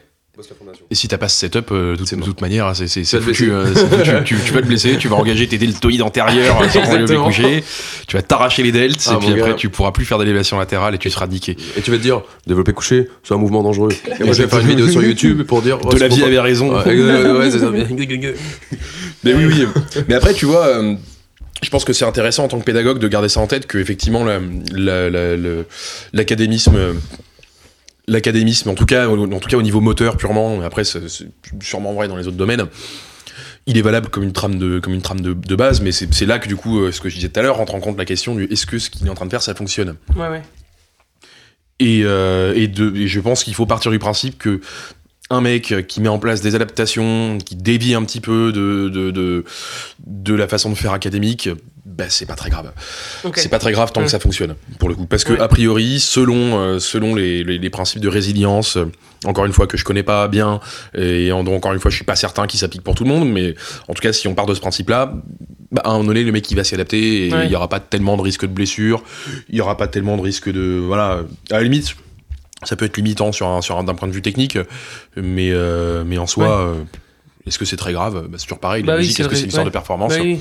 Pas vraiment. En fait, du coup, si, Oui on, non. si on peut résumer ça pour les gens qui apprennent la musique ou qui veulent apprendre même n'importe quoi, je pense, mais en tout cas pour la musique, c'est finalement euh, de se dire que euh, qu'il y a des grandes lignes qu'il faut respecter, entre guillemets qu'il faut connaître un minimum, et ensuite, euh, bah de de de pas forcément, euh, bah, en tout cas, de sortir du cadre, sortir du cadre n'est pas forcément quelque chose de mauvais mais il faut euh, toujours se poser la question et se remettre en question. Pour moi, enfin, en, en tout cas, le principe, ce serait plutôt de se dire pratiquez, n'ayez pas peur de sortir des sentiers battus, tout en oubliant, tout en faisant attention que quand vous sortez des sentiers battus, euh, d'en prendre conscience et de se dire ok, là, je sors Mm. des sentiers battus, mais euh, mais c'est voilà, j'en ai conscience quoi. Enfin, Mm. c'est un peu le Mm. fait d'avoir une pratique plus, plus consciente et de se dire euh, pas euh, voilà ça c'est absolument ce qu'il faut savoir tu sais d'avoir des certitudes absolues il y, a- y des enfin, il y a des certitudes euh, quasi absolues en disant que si tu frappes de la main droite sur ta, ton tome euh, avec enfin bref t'as des doigtés qui font que finalement oui ça fonctionnera mieux mais euh, ne pas oublier qu'il y a des nuances parce que finalement tu vas pas jouer tout le temps à 250 BPM Mhm. et que finalement bah euh, il y a- il y a- c'est presque tout le temps situationnel quoi donc l'idée c'est plutôt d'avoir c'est ça c'est d'avoir euh, ce côté ce gros bloc au centre qui qui bouge pas mais d'aller explorer tout en tout en le voyant de loin ce bloc Mhm. et de Bah se ouais. dire ok attention là je suis sorti un peu du bloc et j'y retourne Et c'est Victor Wooten qui a une, une approche très intéressante euh, là-dessus. D'ailleurs, ce bon vieux Ouais. Victor Wooten, euh, avec son pouce dit- endiablé ouais, Ouais, qui, qui- qui est trop fort. et son qui pouce est- en béton armé Non, il, est, le il, gars. est, il, est, il est inc- il est incroyable. Et puis, Ouais. et puis surtout, euh, c'est- il est trop gentil Sacré être humain, ouais. Pour les, pour, les, pour les auditeurs, euh, pour les, pour les abonnés, euh, cliquez sur la petite cloche et allez écouter Victor Wooten Oui. parce qu'il Ouais, a, trop il a une approche pédagogique vraiment très intéressante et très bienveillante j'ai un pote qui a fait une masterclass avec lui aux États-Unis Yes, Et euh, bah, Mathieu là, Ouais. euh, et, euh, il est parti une semaine. Et en fait, c'est un- une sorte de, c'est très américain, mais Ah, c'est une sorte de vacances, séminaire, là, ouais, son camp de vacances. Ah, ouais. Mais il est parti le faire. Je voulais faire celui de Mathias Eckloud, moi je le ferai, je le ferai un jour. stylé. Et du coup, bah, il m'expliquait euh, que lui, voilà, Victor Wooten, tu sais, il le dit aussi dans une vidéo là, que pour lui, en fait, la, la musique, c'est un langage. Et moi, je suis d'accord avec ça. C'est C'est un clairement. Moi, quand je parle ça à un élève, je leur dis là, je vais t'apprendre un langage avec son écriture, avec sa syntaxe, sa grammaire, sa façon d'exprimer les choses parce que tu peux tout noter tu peux noter les intentions de jeu tu peux noter euh, les hauteurs de notes tu peux noter beaucoup de choses Ouais. et, et donc ça reste un langage et, euh, et il dit toujours et ça c'est un truc que je dis aux élèves aussi même en batterie je leur dis il, il dit t'es, toujours à une case de la note juste Ouais. et en fait Mhm. c'est finalement euh, et c'est pour faire le parallèle aussi avec les, les pains en fait finalement un- ou un- tu sais quand tu foires un break finalement le, le problème c'est pas la façon dont tu te foires c'est enfin c'est pas c'est pas l'erreur c'est la façon dont tu te réceptionnes après Oui, tout à fait. et finalement bah, si tu fais une fausse note sur une guitare et bah dans ta gamme dans, dans ta tonalité on va dire si tu fais une penta et bah, si tu loupes ta note et que tu fais la case à côté t'es à une case de la bonne note. Donc si tu rallonges ton truc et que tu joues ta note bonne juste après bah, finalement c'est comme si tu avais fait une sorte de montée euh, euh, euh, je sais pas si on peut dire ça une montée chroma- Chromatique, chromatique oui, voilà c'est ça, euh, Euh, et, et donc du coup tu Et si bah, ça va faire pam pam pam pam et là tu vas faire pam pam pam pam pam. Je chante très mal mais l'idée c'est d'avoir euh, vraiment bah finalement t'as fait t'as fait une montée euh, d'une note entre Oui, les deux C'était pas une erreur. Quoi. et ça a fonctionné parce que la- à la réception t'as fait une note juste Ouais. Bah, C'était une erreur, mais que t'arrives à maquiller comme. Oui, comme oui, voilà. C'est Oui, ça, ça. ça le truc. Ouais. C'est, bah, c'est, ouais, j'avais écouté un truc quand de tu- Jacob Collier qui disait que, bah, mec, y a pas de fausse note en fait. c'est comme quand tu cours tu tombes et en Ouais. fait en tombant tu fais, Ouais, tu, tu te fais une roulade et tu remontes Ouais, tu te débrouilles et tu euh, regardes tu fais non non ça va C'était fait exprès, c'était C'était- calculé. ok, d'accord. ça Ok, c'est donc, exactement donc, ça ouais, ok, d'accord. Et Donc, ça, il- y a plein de trucs par rapport à ça. Victor Wooten, d'ailleurs, il dit également, euh, ça a trait à ça, que la théorie, lui, ça lui sert quand il a un problème et qu'il se pose une question et lui sert en cas de pépin, du coup. hein. Ouais. Et que là, du coup, il s'en sert pour se raccrocher aux branches en cas de, en cas de, en cas de mais pépin. qui pense pas théorique quoi Mais voilà, c'est ça. Ouais. Et, euh, et puis, effectivement, c'est il a vrai que. bosser il a dû les bosser ces gammes Oui, oui, que, évidemment. euh, Non, puis il a, il, a, il, a il a dû écouter tellement de musique Oui. dans sa vie qu'à un moment Ouais. donné, le, lang- le langage, il le connaît. bah, il expliquait que même il se posait même oui il se pose plus la question c'est à dire que Il mais c'est devenu un Il a langage commencé vraiment tout tout petit. Bah lui il disait que Oui, c'est oui. comme ça qu'il parlait avec sa famille. Mais c'est comme toi, euh, c'est comme Il quand t'apprends une langue. Moi, bah, moi, si je veux m'exprimer en anglais, je suis obligé de réfléchir à tout ce que je vais dire. Mm. À la, à- et- il y en a, ils vont juste dire la phrase. Oui. Parce que bah, ils ont les automatismes, c'est des automatismes. c'est une sorte de mémoire musculaire. Quoi. Bah, et puis tu apprends à parler avant d'apprendre à écrire pour le Oui. coup. Et ça c'est ça c'est rigolo parce que c'est complètement l'opposé que tu retrouves dans dans, dans, dans, En musique. dans certains types de formations Ouais. en musique, Oui. souvent euh, souvent euh, relativement académiques, mais euh, je pense que c'est pas toujours le cas d'ailleurs. C'est pas qu'au conservatoire qu'on apprend comme ça. Mais euh, mais c'est c'est c'est rigolo parce que parce que aujourd'hui la, la, pratique de la musique elle est extrêmement euh, extrêmement de ce, de ce- de ce mode de pensée là moi il y a quelqu'un l'autre jour qui me disait qu'il voulait prendre des cours. Euh, il me disait voilà il faut que je m'achète une guitare. Euh, c'est quoi que c'est quoi qu'il faut que je m'achète? J'ai entendu dire qu'il fait que je m'achète une guitare classique pourquoi tu voudrais Ah oui. une guitare classique Bah je sais pas parce qu'on m'a toujours dit que c'était mieux de commencer sur une classique, Ouais. euh, c'est ce qu'ils font au conservatoire euh, et, euh, et idées, voilà euh, puis après tu passes sur électrique quoi. Ouais. Et en fait c'est complètement con pour le Bah oui. c'est Tu complètement veux prendre la complètement guitare idiot. électrique ou la guitare classique Bah euh, voilà. je veux faire de la guitare électrique. Bah donc, Bah ouais, commence par la électrique. classique. euh, Toi, t'as envie de jouer quoi bah, Moi, je veux envie de faire en fait Bah, ça a pas de sens quoi. Moi, je veux jouer du Devourment, oui, mais tu commences par la guitare classique. Mais c'est parce que maintenant il y a, enfin, il y a, il y a tellement de standards qui se sont créés dans l'apprentissage que très qu'il y a des grandes presque, lignes. ouais. Ouais, ouais, Exactement. On le voit en prod, par exemple, euh, et en plus je dis ça sans animosité, mais Mm. aujourd'hui tu as des gens qui font des prods, euh, notamment bah, dans tout ce qui va être rap ou musique euh, pop, on va dire actuelle, et qui sont bah, maintenant, d'ailleurs c'est plus des musiciens, on les appelle des beatmakers, tu vois, Mhm. et finalement, bon, ça fait très boomer de dire ça. Ouais, les jeunes avec Tu leur connais, sample, là, de toute Internet façon, et l'ordinateur. C'est pour de la musique. Et donc du coup, euh, bah, les mecs en fait, alors faut pas se leurrer, hein. Euh, les, mecs qui défoncent tout, euh, ils savent de quoi ils parlent quand même. Évidemment, évidemment. Mais t'as quand même une bonne partie. As quand même, on- tout ça pour dire qu'il y a quand même beaucoup de gens finalement qui n'y connaissent rien en musique, en tonalité, rien Mhm. du tout, Mhm. qui arrivent quand même à régler des autotunes correctement. Parce que finalement, quand même, pour régler un autotune, il faut connaître la tonalité de son morceau, c'est-à-dire qu'il faut Ouais. savoir en quelle bah, tonalité tu es, quelle note t'as le droit d'utiliser. Parce que si t'es en mi majeur et que tu te mets en mi mineur, bah tu vas être dégueulasse. hein. Bah c'est rarement rare que les morceaux de rap soient en majeur, mais, mais, euh, mais du coup, les mecs font de la prod, ils vont réussir à faire une prod type euh, Mm. euh, euh, drill, euh, tout ce que tu veux, old school, boom bap, n'importe quoi. Et en fait, ils ont juste reproduit des schémas Ouais, qui existent déjà, c'est du ouf, mimétisme, ouais, mais comme quand t'apprends, hein, Ouais, non, aussi Mais finalement, il y a un côté très industriel en se disant, ok, Mm. euh, Ouais. coupe les refrains, coupe les refrains, pont, refrain, refrain, ou juste commencer par le refrain. L'idée, c'est que tu as un standard Ouais. qui, a été im- imposé par l'industrie. Euh, parce que finalement, bah, c'est ce qui fonctionne le mieux. Mm. En fait, c'est presque, tu vois, c'est intéressant. C'est on revient au, au tronc, euh, enfin, tu sais, au, au côté, euh, le, bah, le truc avec le plus de rentabilité, avec Ouais. le minimum d'investissement. C'est-à-dire qu'aujourd'hui, si, l'humain, ce qu'il aime, je parle pas des gens amateurs de musique comme Mm. ou des gens un peu plus exigeants comme euh, Victor il peut écouter. Ouf, Euh, des- pas forcément. Non, mais je veux dire, euh, même oui, mais je sais qu'on peut écouter des trucs débiles oui, aussi. oui, j'ai des goûts de chiottes aussi. mais, hein, mais ce que je veux dire, c'est que en tout cas, on, on a une écoute plus active, mais on va dire que sur 90% de la population humaine, eux, ce qu'ils aiment, c'est d'avoir un, un refrain avec deux, trois, peut-être quatre accords, Mm. euh, Mm. d'avoir voilà des. bah, tu vois, maintenant, il y a des mecs, on les appelle des top liners. Oui. Le top liner, il s'occupe juste de trouver la mélodie, Ouais. et le rappeur va. Le rappeur ou le chanteur va écrire son texte, lui, mais ou pas d'ailleurs, mais en tout cas, la plupart du temps, il l'écrit, et il va demander à un top liner, enfin, en tout cas, il va piquer, enfin, en tout cas, il va acheter ou il va euh, s'offrir les services d'un top liner qui va lui lui trouver juste la mélodie. Ouais. Lui, il va adapter sa mélodie dessus. On a vraiment, euh, bah voilà, les batteries qui sont très, euh, tout est très procédurier. Mhm. Du coup, on, a créé l'industrie finalement à sélectionner. C'est presque une sorte de, de, de, de, de théorie de Darwin euh, finalement où tu te dis, bah, euh, ce qui reste aujourd'hui, ce qui fonctionne le mieux, c'est ça. Je parle de, quand je dis fonctionnement, c'est-à-dire ce que les gens écoutent, ont envie d'écouter et tout. Et finalement, bah, tu te retrouves avec une norme Mm. et cette norme-là, eh ben, elle va venir influencer tout le reste. Et euh, et, euh, bah, euh, il y a des gens qui vont savoir faire de la musique sans avoir jamais réellement Ouais. intellectualisé tout ça. Bah, et ouais. c'est quelque part bien, ça veut dire qu'on peut faire de la musique sans savoir faire d'un instrument. C'est bizarre.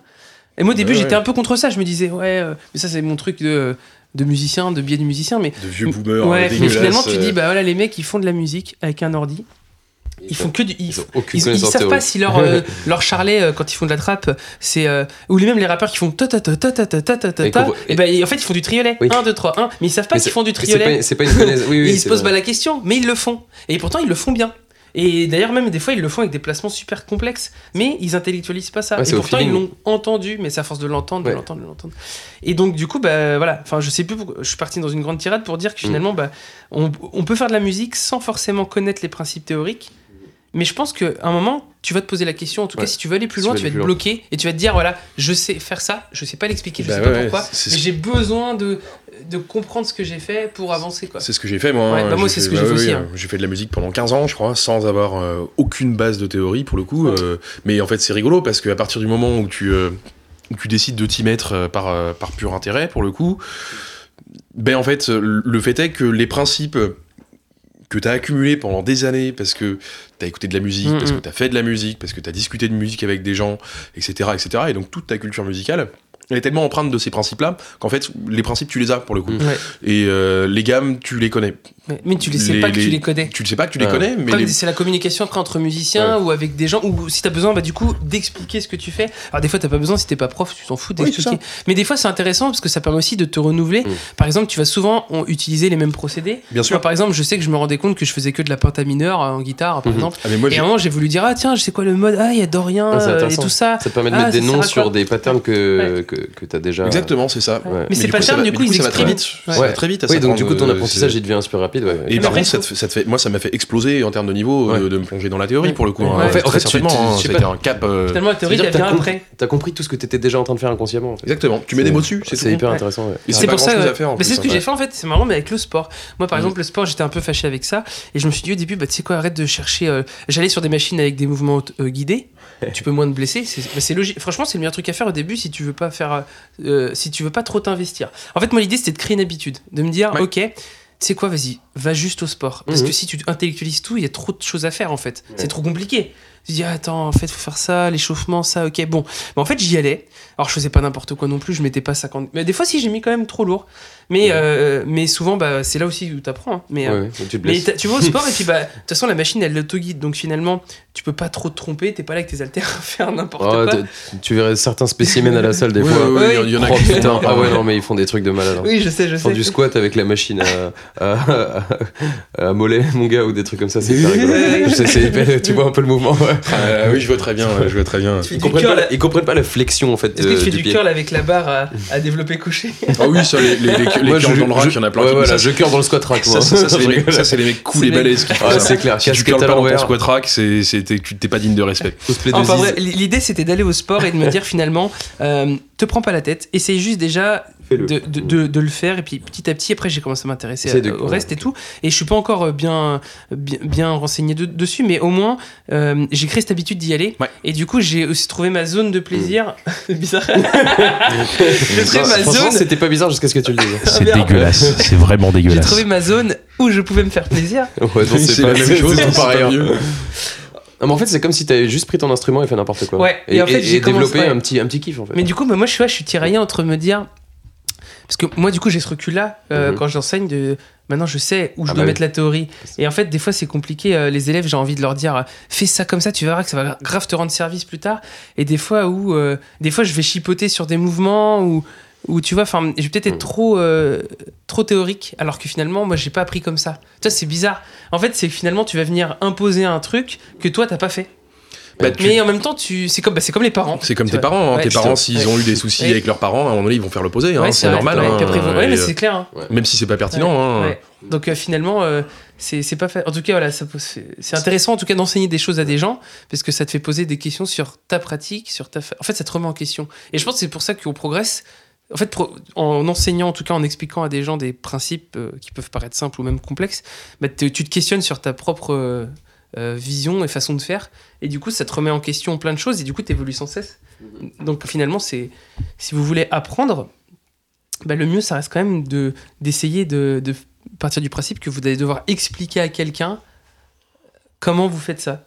Et donc ça, ça nécessite de, bah, de, de le faire, de se questionner. Et en fait, dans cette optique-là, tu évolues mille fois plus vite. Totalement. Ah oui. Un truc que je recommanderais à toutes les, toutes les personnes qui, euh, qui apprennent un instrument, c'est euh, c'est de repartir régulièrement sur les bases. C'est un truc Ouais. que j'ai fait assez souvent hein, pour le coup, hein, mais euh, bah, comme, je, comme je disais tout à l'heure, moi j'avais une prise de médiator qui était vraiment bizarre pour le coup, qui marchait bien, euh, mais qui j'avais quand même quelques limitations par rapport à ça pour le coup, euh, et du coup, bah, le fait de repartir sur les bases, de remettre tout ça à zéro, de remettre tout ça à plat, bon, qu'est-ce que je fais de bien, qu'est-ce que je fais de mal Est-ce que ça me limite? Oui. Mhm. En quoi? Non, bah du coup je continue. Mais si ça me limite, du coup, bah pourquoi c'est limitant et Ouais. du coup comment je peux faire pour corriger le tir? Et c'est tout con mais ne pas avoir peur de, de, de, de repartir sur vraiment les fondamentaux de, de, de son apprentissage la, posi la position euh, de la main droite de la main gauche euh, les toutes bases Ouais. de la théorie euh, des plans euh, des plans de guitare ou de basiques. batterie de, de Ouais. gogol euh, des, des, des, des, des gammes pinta avec un bend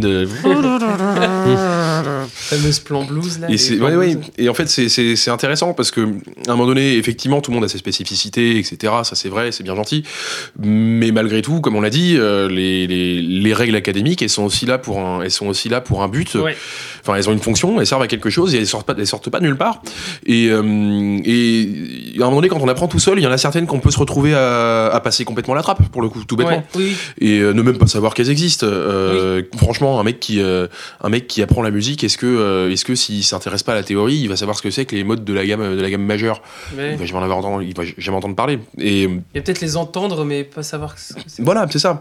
Mais du coup, le fait d'être capable de revenir aux bases et ben, c'est un peu un c'est un peu un apprentissage théorique en fait. hein. Ouais. De mettre un petit peu des, des mots sur ce que tu es en train de faire, de se poser la question de pourquoi tu le fais, est-ce Ouais. que ça fonctionne? C'est quelque chose qui est vraiment très très très simple pour le coup et très et très efficace et qui fait progresser énormément, vraiment énormément. Mais c'est très dur en tout cas, j'ai remarqué d'être se mettre à la place de celui qui ne sait pas. Parce que nous, on a tellement un. En fait, finalement, on- en tant que prof, euh, c'est pour ça que déjà, bah, tu vois, Jérém, dans le podcast, c'est intéressant que tu sois là parce que moi, j'ai des questions. T'as posé une question tout à l'heure à Victor. Oui. Et ben moi, je, je- sais plus c'est laquelle, mais je me suis dit quand tu l'as posé, putain, Ah, moi, sur, je l'ai euh, jamais sur, posé. euh, alors je sais plus, sur une technique euh, de tenue de Ouais, maison. voilà. Hybrid Bah oui, picking. bah, Hybrid. bah oui, moi je dis oui. Hybrid Ah oui, picking. donc, Moi je dis oui, euh, bah oui. Un pic hybride. Oui, non, mais Ouais. je pense que Et tu vois, finalement, euh, moi, quelqu'un qui n'est pas bah, quelqu'un qui n'est pas familier avec la guitare, oui. euh, euh, ou même quelqu'un qui fait de la guitare, mais qu'on n'a mais jamais entendu, c'est une technique. c'est comme, si je te parlais d'une technique euh, oui. spécifique. tu... Moi, ça me paraissait important. Je, je me à la place de l'auditeur en fait. C'est pour non, ça que j'aime bien être là aussi. Et puisqu'en fait, moi, je vous écoute aussi comme un auditeur, tu vois. En fait, je kiffe, suis... c'est hyper intéressant, tu vois. Bah, Je parle pas beaucoup, mais j'écoute énormément. Là, on est moins sur la théorie de la musique, plus sur l'apprentissage, qui est tout aussi important. Mais en tout cas, tu vois, presque, je cherche en tant que prof une sorte de vérité absolue, c'est-à-dire de, de, euh, de théorie du tout. C'est-à-dire la théorie du tout, euh, un truc qui fonctionnerait tout le temps en Ouais, théorie. mais, ça, Et mais en non, fait, je ça pense existe que- pas. Ouais, ouais, mais tu vois, tu as des grandes lignes qui doivent Ouais. fonctionner allez, à Mais du coup, 99,9% euh, du temps, mais. euh, tu sais, on recherche toujours le truc ultime et finalement, bah, euh, c'est compliqué. De, Bah, en fait, c'est- tout le temps existe. mouvant, quoi. Ça existe peut-être, mais la question c'est même pas de savoir si ça existe, c'est euh, c'est surtout est-ce que ce serait euh, est-ce que ce serait prat- est-ce que ce serait pratique tout Ouais, bêtement ouais. Bah probablement pas. Une, un, modèle théorique euh, de, de l'apprentissage euh, qui convienne absolument tout le monde, Ouais. mais ça voudrait dire qu'il serait d'une complexité absolument phénoménale. Et derrière, pour le mettre en application, mais toi en tant que prof, euh, en tant qu'auto-entrepreneur euh, qui fait ça dans ton coin, Déjà, on, on- c'est complètement intangible et c'est beaucoup plus facile. En train- T'es en train de dire que apprendre un instrument c'est discriminant Et bah- oui, quelque part, oui, ça peut, on peut, on peut Non, dire mais, ça. oui, hein. mais finalement, en fait, ouais, faut, en fait, je pense que le sport, c'est c'est une bonne image pour se dire que finalement, on a tous. euh, bah, le sport, c'est vraiment le truc le plus. le- le- en tout cas, je dis la muscu, c'est le truc le plus discriminant que tu peux trouver dans le sport Ah finalement. bah oui. Parce que, encore au foot, t'es tous les 11, sports, mais- t'as un sport collectif et finalement, le collectif. Alors, tu, tu peux avoir des prédispositions physiques au sport qui fait. au foot par exemple, qui va, qui va faire que tu vas être bon, mais tu parles dans un cadre de compétition dans ce cas-là? Dans un cadre de, bah, de- d'être bon dans ce que tu fais. De... D'accord. Parce qu'il y a vraiment plusieurs catégories. Bah ouais. Enfin, du coup, de Oui, musculation classique, il y a plusieurs Mais en tout catégories cas, de- bah, en tout bon. C'est quoi de performer et d'exceller dans ton domaine. Ok. Mais ce que je veux dire, c'est qu'il y a plusieurs domaines Quand tu es sur des sports collectifs, tu peux, te, tu peux, euh, c'est pas pareil finalement. Euh, tu vois, par exemple, quand tu joues en groupe, euh, si la batterie elle est ok, que tout est ok et que tu as un chanteur extraordinaire, ça passera mieux que, que par exemple, en tout cas dans les standards qu'on a, Oui, oui. que d'avoir Un chanteur tout pourri, voilà, un chanteur tout pourri. Puis, Les mecs viennent en place derrière. voilà. Ouais. Mais finalement, enfin, je me perds dans mes conneries, mais tout ça pour dire que finalement, bah, peut-être, euh, tu vois, le, la- moi, vu que j'ai fait un peu de musculation pour mes problèmes Mhm. de dos et tout, bah, je me rends compte que c'est le sport qui te met le plus devant. euh, tes propres erreurs et on va dire dans tu peux pas te comparer aux autres genre toi quand tu soulèves Non. 100 kilos développé couché Et ça- je sais que tu as fait un entraînement qui est pour ça et enfin en tout cas je sais que tu tu t'as fait un entraînement dans ce Ah oui, non, sens-là oui. tu as fait une diète dans ce sens-là Ah oui, et, et donc, du coup, bah, le résultat que une t'as, il est complètement corrélé à ce que t'as fait. Oui. Et, ça se voit, parce Et- que physiquement, ça se voit. Genre, euh, moi, quand j'ai essayé de décoller la barre à 100 kg, j'ai pas décollé la barre. Ça fonctionne pas. Genre, vraiment, la barre, elle, déjà, elle, il, faut, il faut pas que tu essayes de le faire parce que c'est là que tu vas te Ouais, fait faire non, mais je l'ai fait pour rigoler, Oui, en oui, sachant bah, que je le ferais pas. et puis- juste pour voir le sentiment que ça fait, tu vois. J'ai pas Ouais. voulu décoller la barre. Aussi, c'est très spécifique à. Enfin, On va dire que t'as un action-réaction tout de suite avec ce genre d'entraînement en, en sport. Mhm. tu vois le résultat. Tandis qu'en musique, C'est tellement long le processus que finalement tu peux pas trop, euh, à part en te filmant, en t'enregistrant, tu peux pas comprendre euh, Avoir ce que tu as appris tout de suite. Oui, Tandis oui, que quand c'est physique et que ça Oui, se avoir voit, un feedback. euh, bah oui, si tu soulèves 20 kilos cette, cette- semaine et que la semaine d'après tu fais 25, c'est 5 Ah oui, kilos mais tu vois bah, tu vois, c'est intéressant, mais c'est pour ça que je pense que le, la musculation, en tout cas, ça m'a fait vraiment beaucoup de bien psychologiquement. C'est Ah que je, je voyais qu'il y avait un- une sorte de. un endroit où j'avais le contrôle et que je voyais de la progression Ah oui. euh, presque semaine par quoi. semaine. Bah, c'est, bah, les newbie gains euh, totalement, tu vois. Bah oui, Genre, les euh, genre quand, t'es, quand, t'es, quand t'arrives, mais la première année, Ouais, ou même les premiers, les premiers mois, tu te dis putain, je suis dans un environnement où je progresse toutes les semaines, je le Ah vois, ouais. je le sais et je le sens. ah ouais. Genre, c'est-à-dire que tu soulèves 20 Mhm. kilos et la semaine prochaine, tu soulèves 25 kilos et tu Ouais. putain, je le sens, j'y Ouais, arrive, tu ouais. vois. Du coup, t'as beaucoup de gratification d'un coup, d'un coup. Donc en fait, Et c'est un espace de contrôle qui fait que maintenant, ça tient qu'à moi de progresser. Hmm. Je le sais. Et euh, En tout cas, tu moi, sais que, ouais, bien, en fait, Ouais. en gros, tu as compris que ton action personnelle Le- était, euh, avait de l'impact, donc du coup, ça donne de la motivation. Ouais. Ah, donc en fait, c'est vrai ça, que euh, c'est ce que tu disais, ce qui, est ce qui, Comment fait du bien, c'est les le, le élèves, feedback quoi. Ouais. instantanément. Euh, parce que moi, quand je fais, moi, je fais un peu de zik à l'arrache. Et, et, euh, et le feedback, euh, tu le ressens pas. euh, bah non. Enfin, tu vois, tu le ressens pas de suite. Quoi. Non. Sauf quand tu mets ton micro devant ton enceinte. là, tu l'as- là, tu l'as bien là. Je suis marrant.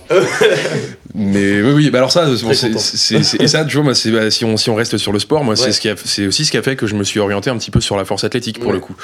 Parce que euh, l'approche bodybuilding, bon, moi j'ai encore un peu de bide, hein, Ouais, bah, je suis encore hein. un petit peu gras. Et, euh, et le truc, c'est que, bah, en fait, si t'es un peu gras quand tu fais du bodybuilding, t'as aucun feedback. Exactement. fais exactement. du strongman, du coup. Bah, euh, de la force athlétique, Ouais, enfin, ouais, moi ça me convient. Mais rondins. c'est- tu vois, je suis exactement dans le même. euh, La même, la même- Et, et d'où l'intérêt. C'est trop dur d'avoir des abdos. Ouais, ouais, Non, mais c'est c'est très personnel. Il y a des mecs qui te diront. Moi, moi, j'ai un pote euh, qui a toujours eu des abdos dans sa vie et il complexe de Oui, ouf non, parce oui. qu'il n'arrive pas à prendre de Bah, gras. prendre tu du vois. poids, ouais. En fait, c'est très très Oui, personnel. bah, on, a plein, on a des potes qui arrivent pas à prendre re- du poids. revenons-en euh, à ce que disait Victor. Ouais, euh, finisse sa phrase. je, je sais plus ce que je disais. Ah. Mais, mais si, j'allais dire d'où l'intérêt justement. Ah, il a mis sur pause Ah non, non, c'est Ah non. juste qu'il traîne autour, euh, C'est le, le- chat traîne autour le- de l'ordi. Le chat fait des bêtises. D'où l'intérêt du coup de, de- de- pour, les, pour les, les apprenants qui sont, qui, qui- qui- qui sont là euh, de s'enregistrer. C'est Ouais, capital Oui, et un des oui, meilleurs oui. investissements. Et même de se filmer. et de se filmer. Moi, c'est ce que je fais. Je filme mes élèves. Là, j'ai ramené mes. Comme quoi, dans tous les domaines, c'est la Ouais. même chose. Pourquoi tu rigoles le feedback, euh, Ouais, c'est toujours pareil. j'ai- Ouais, pris, je prends, je, je leur, je leur envoie la vidéo et, et je leur dis, tu vois là, tous les défauts physiques, en plus la façon de mal tenir, enfin quand ils tiennent mal leur baguette ou quand ils se positionnent pas bien, là ils le voient. Mais c'est vrai que dans la musique, finalement, tu vois, ce qu'on peut retirer de la discussion, c'est de se dire, bah finalement, si on veut continuer à motiver les élèves et, et se motiver nous-mêmes quand on apprend, il faut finalement se mettre des micros objectifs ou en tout cas de faire un système de, euh, de, euh, bah je, je vais cocher une case, quoi. Tu vois, je, je vais, euh, Ah oui, oui. il faut, il faut Ah que je vois la euh, progression. traquer sa fait, progression, oui, ouais. absolument, absolument. et en fait, apprendre la musique, c'est tellement compliqué, c'est tellement Mm. long, c'est tellement, c'est tellement jamais fini en fait. Ou même, un même, même la muscu. Je pense que tu peux passer toute ta vie à soulever du poids, tu vas comprendre plein de choses différemment. À un moment, tu vas. Enfin, il y a tellement d'exercices différents, de, de, de, de systèmes Oui, c'est très complexe. Enfin, je veux dire, tu peux pas apprendre le domaine en entier, ça Voilà. n'a aucun sens. Donc finalement, euh, ouais, en fait, euh, faudrait peut-être faire un système de. Plutôt apprendre aux élèves, en plus de leur apprendre l'instrument, de les apprendre à s'auto-évaluer, quoi. Bah, en fait, c'est peut-être le euh, truc le plus important finalement. apprendre à en tout apprendre. cas, euh, le, Le, le- le retour, le retour de validation, euh, moi je parle, je parle beaucoup dans, dans, dans, ouais. dans mon Toi, boulot. tu du dois coup, le de- faire, ça. Bah, dans mon boulot, en fait, on, on, a- on parle beaucoup de motivation avec les, avec les, les mecs parce que c'est un, c'est un gros sujet dans, dans, dans ce corps de métier et probablement dans plein, de- dans plein de trucs. On, on en parle pendant 4 heures, euh, donc c'est un, tout un merdier. Et, euh, enfin, peut-être pas quand bref. bref. Ouais. Euh, et, et le truc, c'est que, c'est que effectivement, il s'avère que le, le, le, le retour de validation euh, qui passe par soit par de la reconnaissance euh, quand tu rends service à quelqu'un, euh, soit par effectivement de la vidéo, soit par euh, un chiffre qui monte sur ton soulevé de terre, etc., etc. C'est quelque chose qui est capital euh, parce qu'en fait la motivation, pour le coup, ça a tendance à fonctionner euh, par cercle vicieux ou cercle ouais, vertueux. Totalement, en fait. totalement d'accord. Le truc, et ça c'est un truc qui est, c'est un truc qu'on connaît du coup, Ouais. hein, qui, est, qui, est, qui est étudié. Le truc c'est que bah, le fait est que plus t'es plus t'es démotivé, plus tu te plantes, plus tu te plantes, plus t'es démotivé. Ouais. Et Ouais. Plus tu réussis, plus t'es motivé, oui. plus tu réussis, plus t'es motivé, plus tu réussis. Et le truc c'est que du coup en fait, ce qui va vraiment permettre d'enclencher cette espèce de cercle vertueux, c'est vraiment le fait d'avoir un retour sur ses sur ses performances et d'avoir d'avoir une validation euh, ou alors une reconnaissance, euh, bref, euh, quelque chose dans ce goût-là quoi. Ouais. Je vois que je suis bon, je vois que mes efforts ça paye. Mm. Très bien. Donc je continue à faire des efforts puisque ça fonctionne. Oui. Je- Les humains, les, hum- les humains calculent hein, euh, con- concrètement Ouais, ce qu'ils bah font. oui. hein. ils, pèsent le pour et le contre constamment, même sans en rendre compte. Et, euh, et à l'inverse, effectivement, bon ben voilà, là ce que je fais, ça ne paye pas. Pourquoi est-ce que Alors je que des fois ça paye, c'est juste qu'ils que ont des fois, pas la pas. capacité de le voir. Tout à fait. Mais là, que, euh, ouais. là j'ai fait, euh, là j'ai fait, euh, j'ai fait euh, une heure de gamme par, par jour pendant pendant un mois. Euh, je- soit j'ai aucun moyen de voir mon retour, soit derrière euh, le retour que ouais. j'ai, il est pas forcément euh, de mon point de vue Même tout je sais pas le mettre en pratique je finalement. sais pas le mettre en Je fais pratique. des gammes, ça sert à quoi de faire des gammes euh, Exactement. Mais alors, dans ce cas de figure-là, si ça fonctionne pas, pourquoi est-ce que je ferais l'effort de me motiver pour continuer dans cette Ouais, ouais. Et c'est assez logique quand on y réfléchit. D'où l'un- et voilà, du coup, c'est pour ça que le, fait d'avoir des, des- des modes de validation, euh, c'est pour ça que c'est pour ça que c'est intéressant Ouais. d'avoir un prof, du coup, qui Ouais. va pouvoir vous expliquer Ouais. ça et qui va pouvoir, euh, qui va pouvoir mettre en place ces modes de validation. Euh, mais si c'est pas le cas, c'est vraiment essentiel de se filmer, c'est vraiment essentiel de s'enregistrer. En plus de ça, c'est fun et il y a plein de techniques qui sont liées autour de ça, qui sont passionnantes. Les- La discipline Mm. autour de l'enregistrement, du mixage, etc. C'est génial. Mais je je crois que c'est vraiment, que c'est vraiment essentiel et c'est un truc que peu de monde fait en fait. hein. Moi, je sais que je l'ai très peu fait pendant mon, mon- mon Ouais. parcours. Euh, alors moi, moi c'est pas avec la musique, mais en général dans le sport ou euh, même dans d'autres domaines, euh, tous les gens que j'ai vu progresser ou tous les gens que je vois à un bon niveau traquent encore euh, leur progression. Bah oui. Et, et, tout- et franchement, j'ai rarement vu quelqu'un euh, euh, qui stagnait, qui traquait sa progression. Bah moi je le fais aussi. Hein. Ouais. Toujours. Hein. Je note tout, je Ah filme oui, oui. tout. euh. Oui, moi c'est pareil. Bah, enfin, en question de. Moi, le sport, j'en avais besoin, j'avais besoin de tout traquer parce que aussi pour comprendre que euh, tu auras des plateaux, même si tu traques tout, même si tu fais tout bien, des fois ça va prendre peut-être un peu plus de temps de, de progresser. Et du coup, euh, le fait d'avoir ce, ce bouquin, tu vois, euh, de, de, progrès- de, de tracking, entre guillemets, que je me suis mis, ça me permet de. Je sais plus ce que je voulais dire, j'ai perdu mon fil de pensée. Les plateaux. Euh, ouais, je sais plus, ça me, ça me permet de, de, de croire au procédé, tu vois. Je sais plus exactement comment je voulais le formuler. J'ai pensé à autre chose en même temps. Bon, ça, ça te permet du coup euh, de, de- de faire confiance à ta, ta méthode de travail, puisque Ouais. tu sais qu'elle finit par payer, Ouais, c'est ça. et de dédramatiser quand t'as un plateau qui arrive. Quoi. Ouais, c'est ça, un peu ce biais de, Merci. de, de validation, comme tu disais. Quoi. Ouais, tout à fait. Bah ça, bon, alors là, Eddie, il est parti faire je sais pas quoi, mais ce sera intéressant d'avoir son, euh, son point de vue sur les. Eddie, qu'est-ce que t'en penses, toi? Est-ce que tu vois euh, avec tes élèves des plateaux sur la progression, des fois? Et ben moi je, me suis fait euh, au- autant tu vois en école de musique t'as ces fameux euh, euh, moi j'avais à l'époque des euh, des cycles cycle 1 cycle 2 cycle 3 Ouais. avec 4 années par cycle et ou 3 avec des examens donc ça c'est leur façon à eux de voir la progression moi, du coup, bah, j'ai pas ça avec mes élèves, donc je me suis fait un plateau dans ma tête, de par mon expérience, des différentes choses à, voilà, mes différents plateaux à moi. Et, et du coup, euh, j'ai une sorte de chemin euh, où je sais qu'est-ce que je vais apprendre en premier, qu'est-ce que je vais apprendre après, etc. Et euh, j'ai ces plateaux en tête. Et l'idée, c'est que moi, bah, je, leur, je leur apprends toutes ces techniques-là petit à petit Alors, pour euh, monter. pour On parlait pas de ça du coup. C'était Ouais. les, les- les- les plateaux, en fait, les moments où la progression La ralentit. Ah, Ouais. ok. Tu stagnes. C'est-à-dire, Comment as- je gère, Tu as, tu as, tu, as une, Ouais. marche, et là c'est très plat, Ouais. mais il y a une prochaine marche après. Ah oui, ces plateaux-là, je crois que tu Un parlais plateau, des plateaux une- de. Non, non, une, une, une période de stagnation. une période de Ah, stagnation. comment gérer une période de stagnation? Eh ben, c'est euh, c'est assez complexe. Il y a certains élèves qui vont, euh, qui peuvent. euh, J'ai déjà eu le cas sur les 60-70 élèves que j'ai eu en tout, euh, d'élèves qui arrêtent la musique ou en tout cas qui arrêtent l'apprentissage de la batterie à cause d'une stagnation trop longue. Souvent, avec leur recul.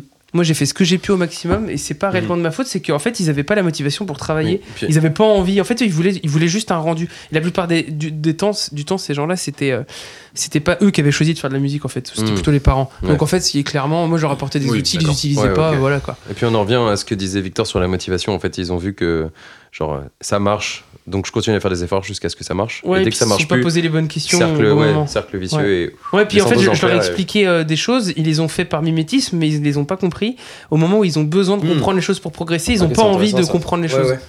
C'est le même principe. Ils ont reproduit pour Ouais. faire plaisir. Quoi. Et t'en as d'autres où, par exemple, euh, bah, ils comprennent pas. Et donc, quand ils comprennent pas, euh, j'essaie de trouver. Et faut partir du principe, c'est comme si t'avais euh, euh, une sorte de. de euh, en fait, t'as le problème, tu contournes le problème, et si t'essaies de rentrer par cette théorie-là ou par ce, ce principe-là, t'y arrives pas, et je vois que l'élève il comprend pas, et ben j'essaye une autre façon de voir les choses. En fait, je vais, je vais globalement parler toujours du même sujet, mais avec des axes différents. Tu testes constamment en je fait teste des méthodes. tout hein. le temps, et c'est hyper fatigant des fois. Ouais, ouais. Mais, mais alors, il y a des élèves où.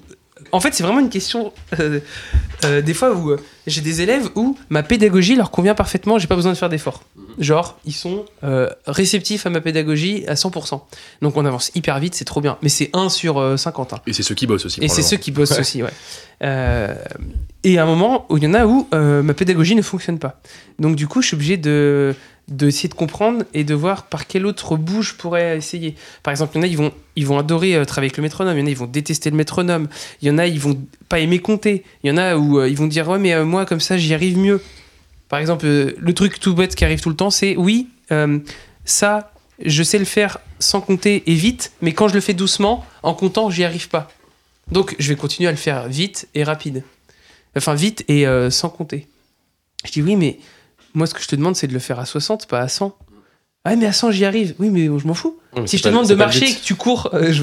Ouais, ça sert à rien. Ouais, t'es, t'es hors Et, et contexte. donc, du coup, bah, j'essaye de. Parce que c'est souvent ça, en fait. C'est oui, mais ce que tu me demandes, c'est. euh, je suis capable de le faire, mais à une autre vitesse. Ouais, mais. euh, du coup, t'es pas capable de fous. Et faire donc, ce que et là, il y a un plateau qui s'installe en mode oui, mais je sais déjà le faire. Non, tu sais le faire à une autre vitesse. C'est pas ce que je te demande. tu vois. C'est globalement ça qui arrive très Ouais. souvent. Ou euh, ou et donc du coup, bah, ce que j'essaie de faire, c'est de prendre le problème dans tous les sens, dans tous les sens, dans tous les sens. Et, euh, et à un moment, bah, j'arrive à trouver. Et il y a des moments où j'arrive pas à trouver. Ou des fois, bah, j'appelle un pote. Genre j'appelle Pierre ou j'appelle un, pro- un pote prof et je leur dis Tain, là j'ai un élève il arrive pas à faire ça comment t'as déjà testé? Ah ouais j'ai fait ça et puis on- en fait on se file faut vraiment partir du principe que c'est comme dans un jeu vidéo et que tu cherches la solution et que t'appelles des potes quoi Hmm. et donc du coup, euh, parce que il va forcément comprendre. Il est pas bête, genre euh, vraiment. euh, je, je- il- même des gens avec un QI faible, euh, ils peuvent se débrouiller pour. Enfin, un QI, en, en partant du principe que le QI fait tout, mais ce qui est faux. Mais euh, même des gens avec des capacités intellectuelles faibles. Euh, peuvent complètement comprendre ces principes-là. On est quand même sur des principes où il faut taper euh, sur des trucs en, avec des subdivisions de 1, 2, 4. Quoi. Enfin, Oui, c'est factuellement, c'est hein. très simple. Quoi. En fait, factuellement, tout le monde le fait déjà sur des, des, des jeux de rythme ou même en jouant aux jeux vidéo ou n'importe quoi. sûr. Donc, En du marchant. coup, euh, le- Ouais.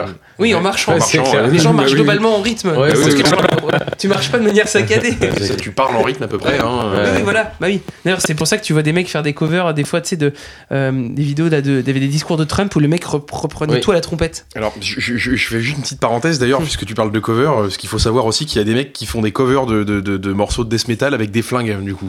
Le Je l'ai vu, je l'ai vu. gun drummer. Je l'ai vu, euh, Gun Drummer, ouais. Incroyable. Il, fait, des du System of Down aussi. Ah, j'ai envie de voir ça. Il Où faut- en fait, il tire en rythme. Ouais, ouais. Et euh, et c'est pas facile, ça doit pas être facile à mon Et, avis. parce que- et il est américain. Ouais, forcément. ça, il y a que, dans ce genre d'endroit que tu peux trouver Ouais, autant d'armes. russe, de tous les possibles. Non, il est pas russe, lui. Non, non, mais ça, je veux dire, américain. ça aurait pu être un russe, j'ai l'impression. Ouais, c'est vrai. Et, euh, et donc, du coup, voilà, euh, les paliers, euh, les paliers, je les identifie en tout cas, je les vois, les paliers. Je Oui. sais où ils vont galérer. Et En fait, à partir du moment où ici ils appliquent pas ce que je leur dis, je sais qu'ils vont galérer à certains Mm. endroits. Et des fois, en fait, c'est des fois je fais tout pour pas qu'ils galèrent, mais en fait, des fois, faut qu'ils se prennent le mur. Ouais. En fait, il y a que comme ça qu'ils comprennent. Des Ah fois, oui, je les laisse. hein. et, et souvent, ce qui se passe, c'est que moi, euh, quand ils galèrent, je, je- je leur explique la méthode. La méthode, elle est toujours très simple. Il y a trois, trois règles absolues à, à savoir. C'est quand tu galères un truc, pose-toi la question des mains que tu dois utiliser, joue lentement et compte à haute voix. Pas compte dans ta tête. Si tu fais les trois en même temps, tu maîtrises ton truc. Si tu le fais pas, les trois en même temps, c'est que tu les maîtrises pas. C'est-à-dire de conscientiser ce que tu fais. Parce Mhm. qu'en fait, quand tu Mhm. sais pas le faire, bah, il faut conscientiser ton mouvement. Et donc savoir exactement quand est-ce que tu dois faire ça, pourquoi tu le fais, pourquoi tu fais pas tellement lieu d'une autre. Et ça, je leur explique. Et, je leur... et ils connaissent la méthode. Et quand ils l'appliquent pas, et que ça fait 15 fois que je leur dis, bah, je les laisse galérer 5-10 minutes. Ouais, mais genre, je les laisse vraiment galérer. Ouais. Et des fois, ils sont là, et, du coup, bah, forcément, quand ils galèrent, ils vont vite. Quand ils vont vite, ils scriptent. Quand ils scriptent, ils font pas les bons gestes. Et donc, du coup, ils se font. En fait, c'est un cercle vicieux. Et je les vois, je sais tout de suite. et du coup, je, je suis là, et je dis, bon, bah, tu vois. Et je dis, maintenant, fais ça, compte à haute voix. Et il réussit toujours, dans 99% des cas, du premier coup. Et ça m'énerve. Parce que je savais, tu Ouais, vois. Sauf fait. que, en fait, il faut accepter de voir Lui, il faut que s'en rende compte. En fait. Et du coup, ça te fait pas mal euh, progresser toi dans ta tête, parce que finalement, quand tu le mets dans ta vie, tu dis, bah, en fait, oui, euh, les gens, faut les laisser faire leur merde des fois, Mm. même si tu sais qu'ils vont faire de la merde. Mm. Mais c'est comme ça que t'apprends. Mais ça, c'est un truc qui est très intéressant, que, que, que, que je fais un petit peu aussi, moi d'ailleurs, avec mes, avec mes formations. Hein, euh, donc, kiné- on- je, vais, je verrai ça après. Bref, mais effectivement, le, le, le, le fait de. Le fait de enfin, ce qu'on pourrait appeler la pédagogie par l'absurde, en fait, euh, enfin, le, le- Ouais. la démonstration par l'absurde, c'est un truc qui fonctionne très très bien. Effectivement, t'as un mec qui, euh, tu vois, en, en guitare, c'est pareil en batterie, tu vois, on te demande d'être le moins crispé possible sur Ouais. ton manche. Énormément d'avantages de fonctionner comme ça, et c'est, c'est, enfin, c'est- ça a aucun avantage d'être crispé pour le coup, vraiment aucun. Oui. Et, euh, et, un des mecs qui ont tendance à se riffer, il y en a énormément. Et effectivement, le fait de, le fait de, le fait de laisser un mec euh, s'enfoncer un petit peu dans son erreur quitte à le valider un petit peu, lui dire vas-y, Ouais. vas-y, continue comme tu fais, euh, tu vas voir, ouais, c'est bien. Vas-y, crispe-toi, oui, c'est pour faire ressortir les notes plus, oui, c'est bien, vas-y, t'as raison. Le mec, il se plante, moi, tu vois, en fait, t'es un abruti. Je Ouais. le dis pas comme ça, bien sûr. hein. Non, bah non, c'est. mais, euh, le mec, il paye pour se faire insulter. Oui, c'est ça. ouais. Enfin, moi, moi, j'insulte mes stagiaires des fois, hein, ça Ah ouais. arrive, mais enfin, gentiment. Ah, moi, je le Mais- fais pas, mais, euh, mais, je- mais ça pourrait être marrant de le Après, faire. après, t'as des gens qui peuvent en bénéficier aussi. hein. Il y a des gens qui, qui ont un peu cette forme aussi de. euh, Ouais, ça dépend. Ouais, faut, comprendre. Faut... Et puis non, mais moi j'ai des enfants. hein. pourtant, j'ai des enfants et je vais pas insulter des enfants. Des, des- des fois, ils méritent quand même. hein. Ouais, ouais, j'avoue. cherchent, hein. Une tarte dans la gueule. Ouais, c'est clair. Mais ouais, en tout, en tout cas, euh, le, le- le- c'est con. Mais en tout cas, je sais que ça marche bien avec des adultes. Alors effectivement, avec des enfants, je sais pas trop. Et bon, c'est toujours à voir en fonction du profil que t'as en Ouais. face de toi, c'est Oui, certain. oui, mais il mais je suis quand même convaincu qu'à un moment donné, le- une, une- une approche un peu, euh, je vais pas dire musclée et, euh, et agressive, mais, mais être capable de cho- choper un gars par le callback et le, secouer un Ouais. petit peu, Ouais. faut savoir le faire. Il y a la, il y a la, Ouais. la manière, c'est assez compliqué. En fait, il faut qu'ils arrivent à voir les conséquences de leur acte, mais Bah de leurs ouais. mauvais actes, c'est-à-dire les les conséquences de, de leurs mauvaises pratiques, et en tout cas de ce qu'ils font mal. Et en fait, s'ils ont la conséquence directe, bah, que tu vois qu'en fait, ils ont un feedback direct sur ce qu'ils font, ça, comme au sport. Au sport, si tu mets trop lourd, bah, tu peux pas. Donc euh, en fait ton corps, enfin tu vois, en fait physiquement tu ne peux pas.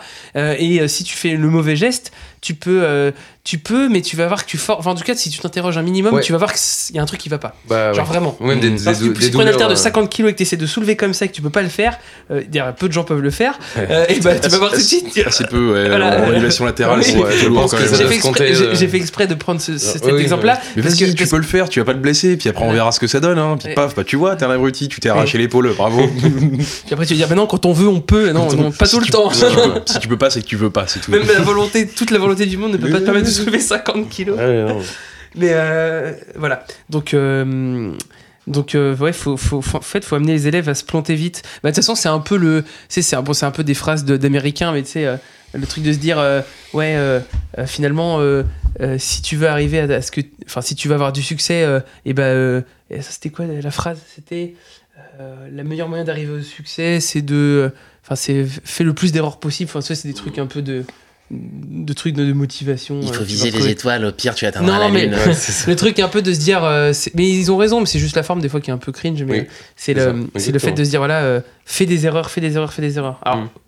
Ça dépend comment tu penses faire des Ouais, parce erreurs. que ça, ça peut être très tricky et C'est- très mal ouais, interprété. Bah voilà, ça peut être mal Parce que- interprété. Ouais, moi, Moi, moi j'ai roulé à il y a un 130 moment. sans ceinture, euh, c'est une erreur. Non, non, mais c'est que même il y a un moment, en fait, des fois, t'acceptes tellement de, de faire des erreurs que tu t'en fous de progresser, en Oui. fait. Tout à fait, ouais. Et ça, il faut faire hyper, Et en fait, hyper non, non, il faut, il faut, en fait, il faut, faut avoir une pratique consciente, Parce que- pour moi. C'est-à-dire qu'il faut, Oui, il faut se, il faut s'interroger sur ce que tu fais, tout en ayant des périodes où tu joues. C'est ce que je dis aux élèves. Je dis, fais, travaille ta batterie un peu tous les jours, genre, enfin, fais de manière régulière. Et par contre, prends-toi un moment où tu fais ce que tu veux. Ouais, bah, tu En fait, il faut, avoir Hmm. deux types de pratiques. C'est la pratique euh, euh, bah, euh, concentrée, puis la pratique euh, euh, de plaisir, quoi.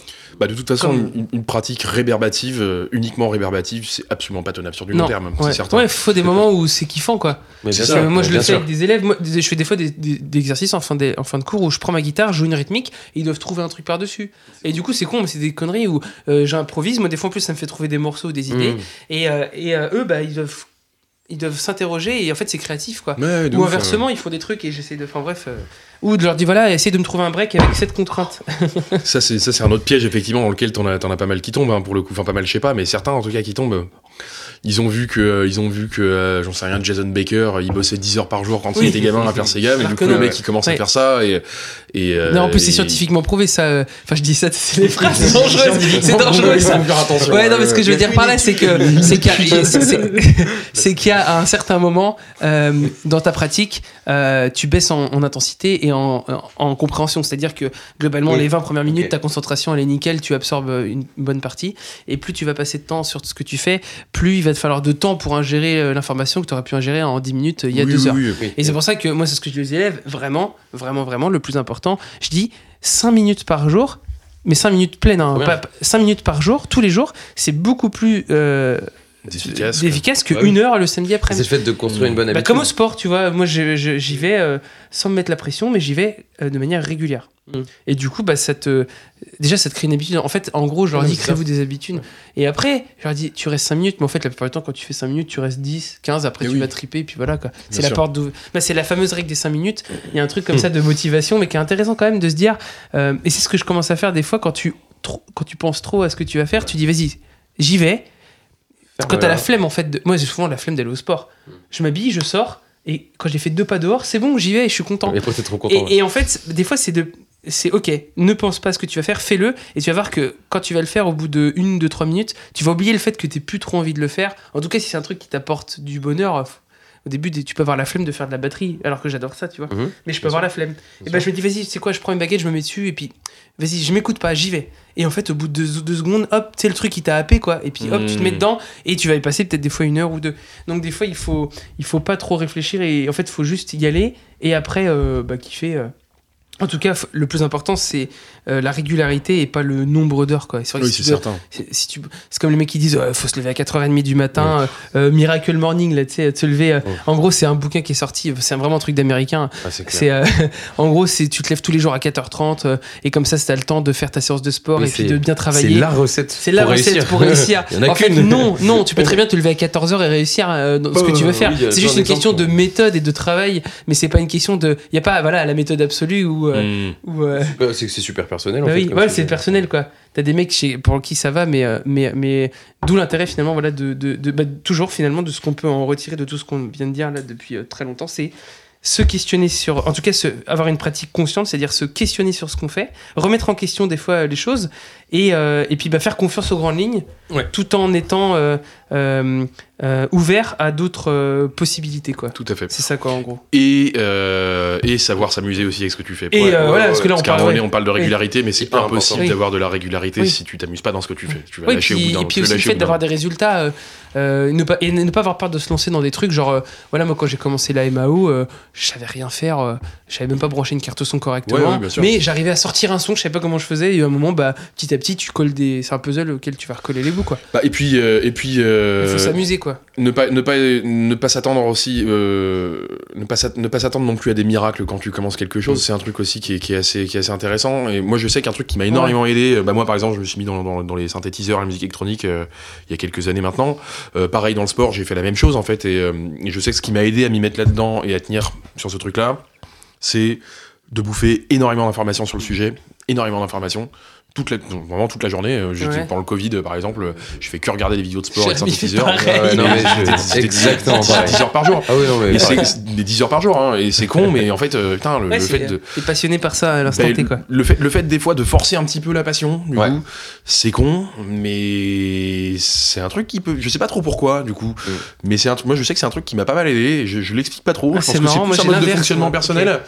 Mais je sais que moi, si je me mets à, si je me mets à, à autister sur un domaine Ah ouais, non, mais je comprends. et que je commence à comprendre pourquoi c'est intéressant, Ouais. derrière.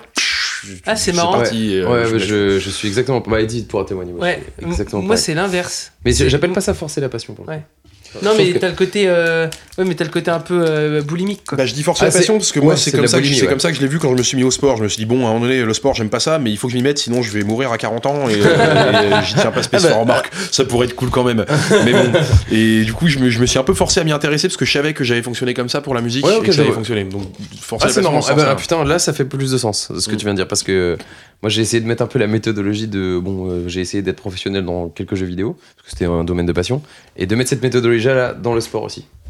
Et euh, parce que je trouvais que c'était important. Donc en fait, je vois, je vois ce que tu veux dire. Euh, moi, c'est marrant, Ah, j'ai tendance à faire l'inverse. C'est-à-dire quand il y a quelque chose qui me passionne, je vais Ouais. tout de suite le faire en oubliant, en, en, en- en disant la théorie, je m'en bats les couilles, je fais. Et du coup, je vais passer. Un, un exemple tout Ah, bête, mais. c'est l'inverse. Mais du coup, je vais passer des fois beaucoup de temps sur des trucs. euh, moi, j'ai des tendances obsessionnelles sur des trucs, euh, euh, sur des trucs où, euh, en fait, un exemple tout con. euh, par exemple, euh, je galère sur un truc en, sur l'ordi. Genre, euh, j'ai un problème informatique ou j'ai un problème logiciel. Comme par exemple la carte son Ouais. tout à l'heure ou, euh, Ouais, et ben, ou en au hasard non. je vais taper sur Google, je vais trouver un article qui en parle. Et ça va me saouler de le lire. Du coup, je vais lire en transversal très très vite pour comprendre ah ok c'est ce menu là ok bon je vais chercher dans le menu. Alors que des fois la solution elle est donnée en trois lignes. Oui, oui, bien mais sûr. du coup je vais aller complet et des fois je vais passer une heure de plus mais par contre j'aurais découvert plein d'autres trucs à côté. Bien sûr. et, et du coup des fois je me dis mais je suis complètement débile. Si j'avais pris la patience de lire 5 secondes trois lignes de plus tout était marqué. Ouais. et, et- et c'est pareil pour tout, ça c'est une image, mais par exemple, euh, en fait, quand on me donne l'info, en fait, j'ai tellement expérimenté que par moi-même à un moment donné dans ma vie où j'ai vraiment, je pouvais faire confiance, enfin pas faire confiance qu'à moi, mais on va dire que euh, il y avait que moi dans mon apprentissage. Euh, j'avais pas de personne euh, à qui je pouvais me fier ou, ou même euh, c'est dans ma façon d'être j'ai toujours aimé me débrouiller par moi-même, ou j'ai même toujours pas eu le choix de me débrouiller par moi-même. Donc à un moment, ben, en fait, j'ai établi cette confiance que j'ai avec moi-même. En fait, je me, suis, je me fais confiance pour me dire que je suis capable de trouver la solution tout seul. Et du coup, c'est devenu un réflexe. Alors que Mhm. des fois, on peut carrément. Et d'ailleurs, il y a des gens des fois plus compétents que moi sur des domaines qui peuvent m'aider, mais je décide de le faire moi-même parce que euh, déjà, j'en tire plus de satisfaction et en plus, j'apprends des trucs. Bien mais sûr. des fois, j'apprends pas de la bonne manière. Tu sais, j'apprends en mode un peu à l'arrache, je pourrais pas expliquer. Oui, oui. Mais du coup, bah, moi, quand j'adore un truc, j'y vais. Et, je- et après, par contre, genre, quand je commence à maîtriser un peu, je commence à aller voir un peu d'infos dessus. Bah mais, ouais, ouais. mais je vais d'abord faire. Mais dans tous les cas, le constat est le même en fait. C'est Ouais. que, c'est que le, fais, ce, qui est stimu- ce qui est stimulant, c'est, c'est l'apprentissage Ouais. pour le coup. Oui, C'est le- mais, j'ai besoin, j'ai besoin d'apprendre euh, physiquement. Oui, que ce soit Euh, après, que ce soit pratique. regarder ou des vidéos, ça soit- m'intéresse que ce pas au début. Intellectuel, Après, entre ouais. guillemets. euh, Mais en fait, il faut, il faut se dire un truc c'est que regarder des, vidéos ou autre chose, bref, bouffer du contenu Enfin, sur un domaine que tu connais pas, Ou des bouquins. c'est intéressant pour personne dans 80% Ouais. des cas. Euh, à moins que tu tombes sur un vulgarisateur de fou furieux qui arrive à rendre le domaine intéressant. Mais demain, moi, si je veux m'intéresser à la, je sais rien, à l'informatique, je suis une bille, par exemple. Si je veux m'intéresser à l'informatique, bah, évidemment que ça va me péter les noyaux au début. Enfin, c'est certain. Mais justement, ça, je crois que c'est un truc qu'il faut, qu'il faut, quand on se met dans quelque chose, qu'il faut réussir à assumer, pour le coup. Et il faut partir du principe que, bah, effectivement, ça va être chiant au début, mais que c'est normal et que toutes les disciplines sont potentiellement intéressantes Ouais. Bah oui, si on met le temps. C'est intéressant en fait quand et tu si on met commences les, à les avoir un, investissements derrière. Moi, je trouve que c'est intéressant et je pense que c'est. bah, pour le coup, je peux en faire une généralité. Enfin, j'ai l'impression que je peux en faire une généralité. En fait, on trouve un truc intéressant quand on arrive à y mettre un peu de soi dedans, c'est-à-dire quand euh, l'informatique, par exemple, c'est- créatif. Par exemple, quand tu comprends Ouais, ouais, l'informatique, bah, clairement. tu peux, euh, tu peux très bien euh, construire ton PC en, en- en sélectionnant les bons, les, le bon hardware qu'il faut pour l'utilisation que tu en as parce que tu as une connaissance. Ou si tu programmes, tu peux très bien créer un petit, un petit logiciel pour des fonctions que tu as envie. Donc c'est hyper, c'est de la création en fait. Et, et j'ai l'impression que dans tous les domaines, en cuisine c'est pareil, euh, au sport ça peut être pareil aussi. Tu construis ton corps, tu vois. Enfin en tout cas tu peux isoler des muscles, savoir quels muscles tu travailles. Et en fait quand tu commences à, à savoir que tu as la main mise sur ce genre Ouais, de truc, ça. et ben c'est là où t'en tires une satisfaction parce que il y a une sorte de tu sors de, de- bah, c'est de la création du coup tu, tu crées et t'es content parce que il y a un truc qui est sorti de ta tête et qui s'est matérialisé en Mhm. vrai et j'ai l'impression que c'est là où tu où tu où tu vois le c'est là où il y a le, le côté euh, addictif de, Ouais. de la- du truc comme et c'est pour ça que les jeux vidéo sont extrêmement puissants là-dessus Bah, c'est quand Parce que les jeux vidéo- bah, parce que le, Quand le jeu vidéo, il, il a. Bah, tu vois, je me suis mis à jouer à Rocket League. Mhm. Les voitures euh, qui tapent dans des ballons. et bah, et bah, le jeu euh, le plus malin du monde. Ouais, et bah, Eh et bah, ben, bah, ouais, il est pas facile. Crois-moi, quand tu Ouais. grattes, c'est vraiment compliqué. Et bah, en, bah, en fait, tu vois, j'ai regardé des mecs. Ah, je m'y suis mis parce que j'ai. Ouais, parce que tu y jouais en fait. Et j'ai commencé à plus montrer. En fait, j'ai. J'ai été voir des interviews de mecs à droite à gauche ou des infos à droite et il y avait des mecs qui expliquaient qu'ils passaient plus de temps dans l'entraînement que dans le jeu. Mm. Parce que tu... Et en fait, bah, effectivement, j'ai commencé à essayer de jouer tout direct. Je me suis fait éclater. C'est pas fun. Du coup, tu fais exploser tout de suite. J'ai passé genre euh, pas longtemps dans. dans... Enfin, je commençais à travailler. Et maintenant, bah, quand, quand je joue au jeu, je me fais une petite demi-heure. Et des fois, je peux même faire ouais, une heure euh, d'entraînement. Et après, je vais jouer. Bah, comme au sport, en fait, je m'échauffe. Et parce qu'il y a des mécaniques physiques en fait dans le jeu qui sont compliquées à avoir. Mais quand tu les apprends, et ben après, tu peux euh, être vachement créatif dans le jeu et c'est hyper satisfaisant. Parce que tu as les outils pour. Et le jeu vidéo, l'avantage, c'est que les. la- tu, déjà, tu peux te tromper à l'infini, ça n'a pas d'impact, tu vas pas te blesser. Et en plus, tu peux aller très vite euh, dans ta progression parce que tu as des résultats. euh, en plus, les jeux vidéo, ils sont hyper forts pour ça parce qu'ils ils- ils font des systèmes de ligue ou des systèmes de points des systèmes Ouais, de. même, ou même des systèmes d'entraînement des tellement systèmes d'entraînement hyper poussés. En et en fait, fait, euh, Tu vas pouvoir appuyer sur un bouton et travailler la situation. En fait, Oui. si, si tu arrives à, à te rendre compte de tes faiblesses Ouais. et tes forces, et bon, du coup, surtout les faiblesses, et ben, tu vas pouvoir trouver un Ouais. logiciel ou euh, un pack d'entraînement qui te fait travailler ta faiblesse en boucle. Et donc, et t'appuies sur un bouton et tu restarts. truc, ouais. Et, et du coup, tu peux, tu peux, enfin, tu peux progresser Ouais. très très vite. Et tu vois, l'idée que j'ai, c'est que moi, euh, là, pour l'instant, je fais des vidéos des podcasts, tout ça, c'est gratuit, mais enfin, je le fais. C'est euh, gratuit. je veux dire, l'idée, c'est que moi, à un moment, je propose euh, euh, des, des cours de batterie, mais euh, un petit peu d'un nouveau genre. Alors, je vais rien révolutionner du tout, mais l'idée, c'est c'est des. J'aime pas dire le mot formation parce que c'est plutôt des cours euh, où je vais essayer euh, de m'inspirer un peu. Parce qu'en batterie, on a, on a l'histoire du métronome. En batterie, des fois, tu es en place ou t'es pas en place. Alors, Il y a des systèmes de, de batterie trinaire, de fond de temps, de, devant, de, de temps. Mm. Ça, c'est plus avancé. C'est le mode expert, on va dire. Mais, mais tu as des trucs factuels où à un moment, bah, une noire, c'est une noire, une croche, c'est une croche. T'es Oui, sur le clic, t'es pas sur le clic. Donc, le clic, c'est ton truc dans le jeu vidéo qui va te dire si tu si as réussi ou pas ton, ton niveau. Quoi, fait. ouais. Et donc, moi, l'idée, c'est de, de réussir à faire en fait une sorte de, de méthode, un peu comme, euh, comme une méthode d'entraînement de sport, qui soit adaptée euh, aux gens. euh, où je puisse leur créer un programme en fait de, de travail avec des étapes de validation euh, qui soient plus du coup centrées sur la mécanique du jeu et pas sur le feeling parce que le feeling c'est autre chose mais sur la mécanique du jeu avec des bah là là t'arrives à le t'es t'es sur le clic t- en plus maintenant les batteries électroniques elles ont des trucs qui te permettent de savoir si t'es sur le clic avec un certain pourcentage genre par exemple tu joues Mm. et ils te disent là t'as été à 45% sur le clic Mm. ta précision de 45% Ouais, ouais. Et ça fait pas de toi un bon batteur mais ça fait de toi en tout cas techniquement euh, t'es meilleur C'est un outil de validation en tout Un cas. outil de hein. validation. C'est pas le et seul. c'est vrai mais, que euh, c'est un truc qui est très peu fait dans les cours de musique J'avais pensé à ça aussi. et ça serait intéressant, tu vois, de, de se faire Mm. une sorte de méthode euh, qui, vaut, qui vaut ce qu'elle vaut, parce qu'elle ça veut pas faire de toi un bon, bon artiste, elle va Mm. de faire toi quelqu'un qui maîtrise les Mhm. outils. Un bon technicien. Un bon technicien. ouais. Ce qui est intéressant quand tu veux faire des trucs, tu vois. Bah ouais, c'est important. Ce qui fait. voilà. Bah, plutôt, ouais. Et, et- et donc, du coup, l'idée, ça pourrait être, tu vois, de s'inspirer des jeux vidéo pour faire un système de. euh, Ouais, de- bah, de- pas forcément de classement, mais, Non, non, mais. euh, mais d'avoir un. bah, si, euh, renseigne-toi, de- c'est- avec c'est- des, des points ou des. ça existe déjà, du des- coup. ouais, euh, déjà, bah, c'est ce qu'ils appellent gamification. Ouais. C'est hyper jeune, Mais batterie, t'as beaucoup de, t'as beaucoup d'applications. euh, Mais oui, sur smartphone et ouais, tout. des step trackers, des trucs de sport, des- qui, qui, essaient de donner des petits rewards et tout, Mm. pour stimuler sans doute ce petit apport en dopamine ou je sais pas. Bah oui. Euh, mais ça mais renseigne-toi intéressant. parce que ça, ça existe, mais euh, c'est une bonne idée. Je pense que je- pense que vraiment en tant qu'humain, on, on kiffe avoir un peu une petite euh, tape sur l'épaule, tu vois, la croquette quoi. Ouais. Genre le ah, c'est t'es bien, t'as passé bien ça, t'es passé en Ouais, gold. c'est ça. Alors qu'au final, enfin, ça n'a aucun Ouais. sens. Mais, Alors, mais- Ça existe déjà d'ailleurs dans la musique. hein. Ah ouais je- J'y réfléchis là, mais euh, je crois que ça existe. hein. Tu prends par exemple euh, toutes les. Bah, en fait, ça, ça- ça passe par le système d'appli, tout bêtement. Par exemple, tu as énormément d'applis d'ear training. Par exemple, donc ear training, euh, tu vois ce que c'est, Oui, Jérémy c'est pour ça. Bah, j'im- L'entra- je- l'entraînement j'imagine, à l'oreille, Ouais, l'oreille. ouais, je, Donc, je en parle gros, bien anglais. my, my tailor is rich. Et euh, en gros, euh, comment ça fonctionne ces trucs-là? Bah, C'est tout simple, c'est que tu vas avoir par exemple un premier palier Mhm. où tu vas avoir un seul intervalle, ou deux, deux intervalles du coup, parce que si t'en as qu'un seul c'est pas drôle, mais deux intervalles qu'il va falloir reconnaître et différencier. Tu vas avoir euh, ta seconde, euh, j'en sais rien, tu vas avoir ta seconde majeure, ta, ta, ta, et ta seconde mineure. Du coup, l'objectif c'est de- d'identifier ces intervalles-là. Et quand tu, euh, quand tu valides le premier palier, donc validation, du coup, j'y arrive, Faut que fasse.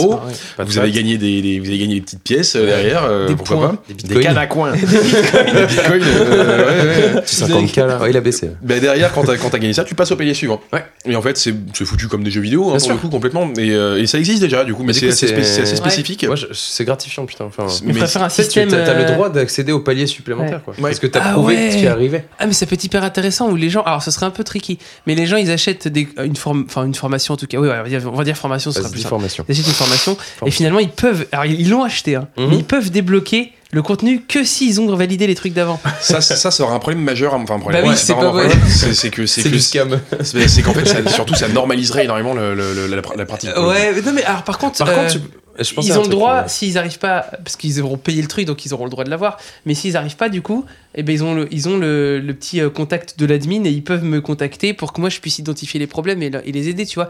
Mais l'idée c'est d'avoir, euh, en fait, moi mon but finalement avec les élèves, c'est qu'ils arrivent à se passer de moi. C'est-à-dire que je Mm. parle pas pour les élèves, enfin, je parle pour les élèves à domicile. Donc, ton but, c'est d'arrêter de travailler, en fait, à Bah, hein, et tu sais j'ai dit à un élève, il m'a trop fait marrer, il avait genre 10 ans, il m'a dit Ah bah c'est pas très. euh, euh, il m'a dit ça comment? Je lui ai dit Bah le but c'est que, c'est que tu te passes de moi. Il me dit Ça c'est pas très bon pour tes affaires. Un truc comme ça. Bah il- oui, c'est pas terrible pour les affaires, Mais vrai. hein. ouais, mais il faut être, euh, faut être clair, c'est-à-dire que moi, c'est le gage de qualité aussi que je dis, c'est Oui. qu'à un moment, moi, je les amène à être autonomes. Oui. Et finalement, bah, si je fais une formation un jour et que je vends mes cours comme ça, bah, j'aurais quand même bossé le truc pour leur donner tous les outils. Si je vois qu'ils galèrent, sûr. ils pourraient me contacter. Mais le fait de pouvoir débloquer le cours d'après, et de pas savoir que tu peux le faire quand tu veux, mais que tu le débloques que si tu as réussi, ça te donne envie. C'est Mm. comme si tu débloques le niveau, tu as envie Oui, de voir ce qu'il y a sais après. tu vois. ça. Et ça, c'est hyper intéressant de se dire, ok, là j'ai appris les noirs et les croches. Si je vais apprendre les doubles croches, et en plus c'est vrai, hein, si tu veux bosser les doubles croches, il faut que tu saches faire des croches et des noirs avant, par exemple. C'est sûr. Et ben donc du coup, si tu vas débloquer les doubles croches quand tu auras fait le module des noirs et le module et qu'il aura été validé. Sinon, on pourrait faire l'inverse aussi, où on prend un mec, on lui met des électrodes sur la tête, et quand il rate, on lui balance des électrochocs. ça existe déjà. hein. Ça a dû, ça a dû être fait déjà. Enfin, ça existe. euh, oui, Oui, ça a dû être fait. ouais, ça- C'est- Non, mais il y a le fait. truc là avec le. Enfin, c'était une étude sociologique sur euh, la torture et le fait de. Oui, c'était 1000 grammes, Ouais. c'était c'était encore autre chose. Ouais, c'était hein. un peu dans cet esprit-là. Enfin bref, rien à voir avec le podcast. Mais bon, en tout cas, voilà, euh, l'apprentissage par la torture, pourquoi pas. hein, ça- Ça doit être hyper peut-être efficace le en. Peut-être le coup de l'essayer. Euh, hein. ouais, enfin bon. c'est pas le meilleur truc pour non, kiffer. c'est pas terrible. Mais C'est en pas tout- très légal surtout. Ça doit être efficace techniquement, tu vois. Ouais, Le mec, de, Ouais, ça encore. devient un putain de monstre. Mais par contre, il, il a envie de crever. Ouais, ça a pas Bon, je sais d'utilité. pas pourquoi. ça dépend si ça marche. euh, hein. On verra, on verra, je vais te au courant. La nouvelle On méthode. l'a dit, on l'a dit, euh, faut pas, faut pas réparer ce qui fonctionne. Hein, voilà. C'est terrible. Donc euh, ouais, donc euh, et, et donc bah, euh, là j'ai regardé, on est déjà à, à 105 minutes. Ça fait Mais- beaucoup de minutes. Ouais, mais ça fait euh, six- six- ah on est presque à 2 heures, donc on est pas mal. En général on est à 2 heures, donc on va arriver vers la fin, je pense. Mais alors du coup, avant d'arriver vers la fin, je voulais juste savoir si toi, du coup, vu que tu as fait des études donc de sciences de l'éducation, donc C'est différent des études de prof ou c'est vraiment euh, Alors oui, c'est différent. Ouais. En fait, moi j'ai fait un. bah, en fait, t'as t'as- t'as un tronc commun. Moi j'ai euh, j'ai fait du coup une L1, L2, L3 en sciences de l'éducation. Normalement à Nantes, t'as que à partir de la L3. Moi j'ai eu la chance de faire une L1, L2 parce que j'étais dans le privé. Oui. Euh, Tu as payé. et, J'ai payé, tout à fait. Le petit chèque. Il a acheté Euh, le, le, J'ai acheté le diplôme complètement. bon, le Battle mais, euh, Pass. oui, c'est ça. ouais. Mais euh, et du coup derrière, moi j'ai fait un, en fait moi j'ai fait un master de recherche, donc que j'ai pas validé parce que je suis parti picoler et faire de la musique. Donc, mais en gros, bah, justement, j'ai essayé de faire le, le parallèle entre la musique et, et l'éducation parce que je faisais mon mémoire sur la transmission de codes sociologiques au travers des codes artistiques dans le domaine du rap. Donc j'ai arrêté parce qu'il n'y avait, pas de- avait- pas terrain de recherche, euh, donc c'était un enfer. C'est spécifique, c'était trop spécifique. C'est marrant les trucs de les trucs de c'est pas c'est pas- c'est un mémoire, hein, c'est pas une thèse. C'est un mémoire. euh, Ouais, mm. mais c'est marrant les trucs de mémoire. Enfin, souvent les trucs de thèse, ils ont des volontairement, j'ai l'impression des, des titres euh, très compliqués. Bah, je pense que j'étais trop intelligent pour le master. en fait. Mais ouais, non, euh, et du coup, j'ai arrêté euh, en cours de, en cours de route, donc j'ai pas eu mon master, euh, et euh, donc j'ai qu'une licence, euh, bout. Tu t'es fait les croisés, comme on dit. Ouais, c'est ça.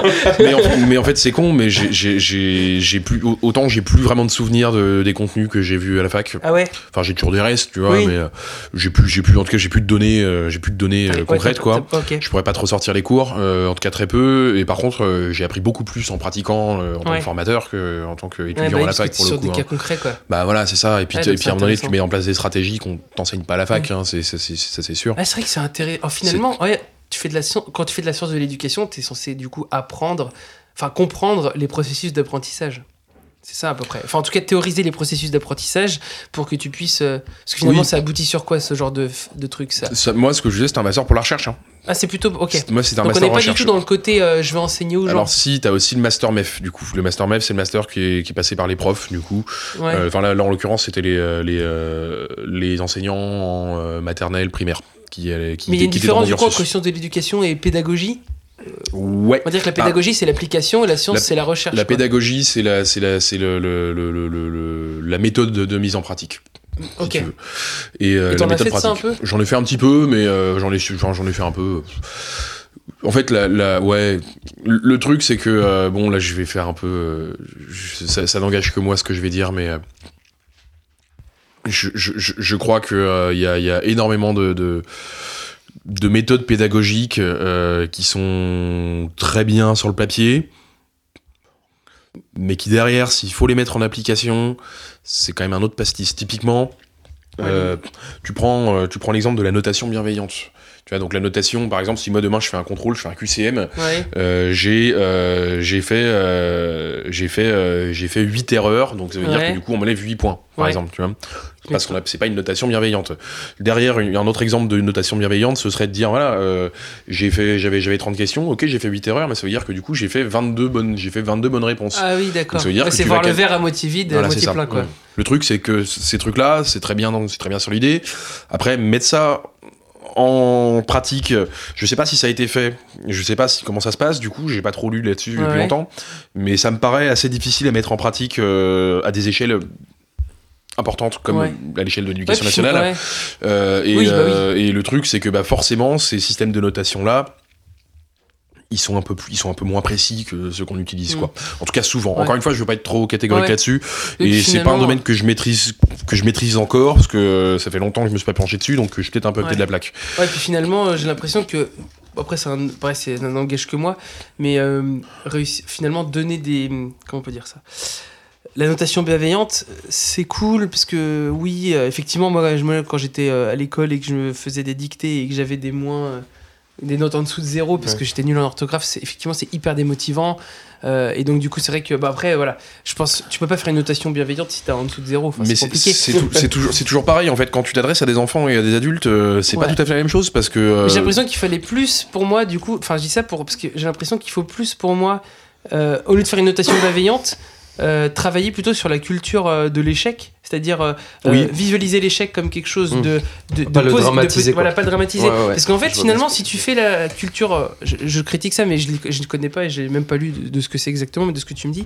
Bah finalement, euh, oui, la, la notation bienveillante, c'est dire oui, bah tiens, euh, t'as fait 4 bonnes réponses sur 20. Oui, ok. Mais finalement, quelqu'un, tu lui dis, bah écoute, je pense que t'as pas compris, c'est pas grave, genre, ça arrive complètement, genre, moi, il y a plein de trucs que j'ai pas compris, mais viens, on reprend à zéro et puis on travaille ensemble.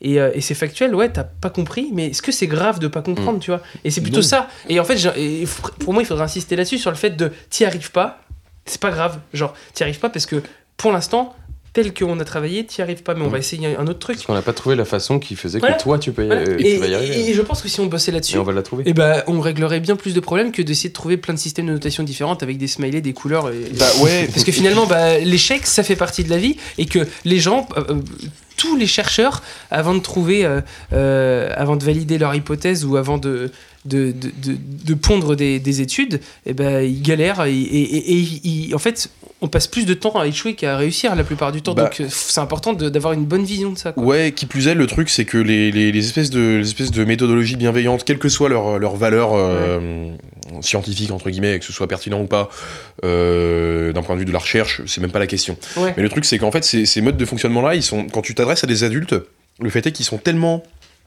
utilisés dans des, euh, dans des contextes managériaux, par exemple, notamment, Voilà. euh, Ah oui. où c'est parfois un petit peu déconnant, où c'est Ouais, parfois ouais. fait un petit peu à moitié. Tu vois, par exemple, bah, en vrai, euh, t'as des professionnels euh, d'un métier, tu leur demandes d'évaluer euh, je sais pas quoi et tu leur mets des petits smileys sur leur fiche. Ouais. Bah, les mecs, c'est des adultes, quoi. Tu leur, tu leur fais pas, enfin, tu leur fais pas cocher des petits smileys. Moi, ça me paraît déconnant. Et le truc, c'est qu'en fait, ils en bouffent tellement tout le temps, tout Ouais. le temps, tout le temps dans certaines boîtes que à un moment donné, et j'ai des exemples de ça, hein, je pourrais en donner plein, mais t'as des mecs qui derrière, quand tu les chopes par le callback et que tu leur dis ok, donc là t'as fait une connerie, et voilà comment ça va se passer, tu vas être sanctionné, tu vas être mis à pied Ouais. Euh, la prochaine fois que tu recommences. Mais t'as des mecs qui te remercient, Ah ouais? T'as des mecs qui te remercient et qui, qui, et qui te disent derrière bah écoute. euh, T'es le seul mec à me dire en face euh, les choses Ouais. euh, telles qu'elles Après, telles des sont façons de vraiment. le dire, mais effectivement, si Et- tu le dis de manière. Parce que tu peux être, tu peux être cash de manière bienveillante Oui, aussi. bien sûr, c'est ça, C'était imagé, factuel, j'imagine qu'il chope pas vraiment le mec, euh, tu vois. Non, non, mais tu bien sûr. Non, mais tu dire- peux lui dire. mais il y a même une façon de parler, parce que si tu le dis de manière hyper hautaine, un peu Oui, non, bien violente, sûr, bien sûr. Parce que t'as cash. Parce que t'as as une façon bienveillante de dire les choses cash. Bien sûr. Le, seul truc, c'est qu'en fait, il faut faire Je attention parce que parce que ces, ces, mé- ces méthodologies de, de- donc ces, ces approches pédagogiques, ces approches managériales, etc. Elles sont euh, elles sont utilisées dans tous les sens, euh, à tort ou à raison. Et le truc, c'est que elles sont souvent, et je sais pas trop pourquoi, mais elles sont souvent un petit peu infantilisantes en Mm. fait. Et Oui. que pour des adultes. Ouais, ouais. pour des adultes, ça a vraiment des limites quand même. Bah, tu vois, bah, on revient toujours au même point, c'est qu'en fait, bah, se questionner sur, ce- en fait, se questionner sur son, sur sa pratique de n'importe quoi, que ça peut être au boulot, de sa méthode.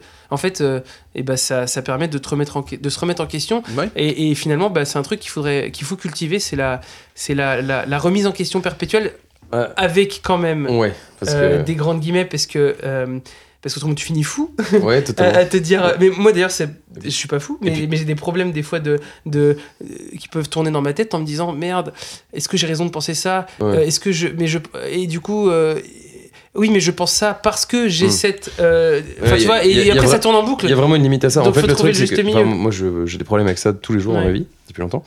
Et, euh, et c'est bien de se poser beaucoup de questions et de se remettre en question. Mais le truc le plus important, c'est de prendre les actions en conséquence des réponses que tu as trouvées à tes questions. Tu vois ce que je veux dire? C'est- une phrase comme je suis capable de faire. Ah, Excuse-moi. C'est-à-dire que, euh, que le fait de se poser plein de questions et de se remettre en question, c'est cool. Mais il y a l'action- c'est l'action derrière qui compte. Oui, oui, oui, oui, oui. C'est Oui, ça. C'est-à-dire qu'en gros, qu'il y a dans ta vraiment tête, une limite. oui, ouais, mais il y a une limite à, à se poser que des questions, que des questions, parce qu'en fait, euh, bah, t'avances pas. Oui, oui, oui, donc en fait, oui, se poser des questions, c'est la résultante d'une euh, d'une euh, bah, d'une action et du coup cette action-là donne quelque chose, Mm. et ensuite tu juges en fonction de ça, mais tu peux pas juger un truc qui ne s'est pas Tu peux passé. pas faire quoi. que te Oui. poser des questions Oui, et, et oui, glori- oui. et glorifier le fait de dire. Quand je euh, dis se poser des questions, finalement, c'est finalement sur quelque chose que tu as fait ou que tu vas faire et ou que tu es C'est en train que de faire. c'est que c'est pas la remise en question elle-même qui va vraiment te faire progresser. Au final, c'est l'action que tu vas faire en fonction de la remise en question que tu as faite. Oui, donc en fait, il faut faire des et Je trucs. pense que c'est important de le préciser pour euh, des personnes qui, euh, qui écoutent. Mais tu vois, finalement, depuis tous ces épisodes de podcast, on essaye de, de en fonction des expériences de chacun, de théoriser et, de, et, de- finalement bah, de presque de trouver une, méthode magique ou Mm. quelque chose qui fonctionnerait tout le temps. Et en fait, on se rend compte que bah, finalement, c'est tout le temps un petit peu ambivalent. N'existe pas. Et ouais, même si, en fait, en fait finalement, il y a des lignes directrices, elles existent parce que, bah, en fait, c'est quand même des repères.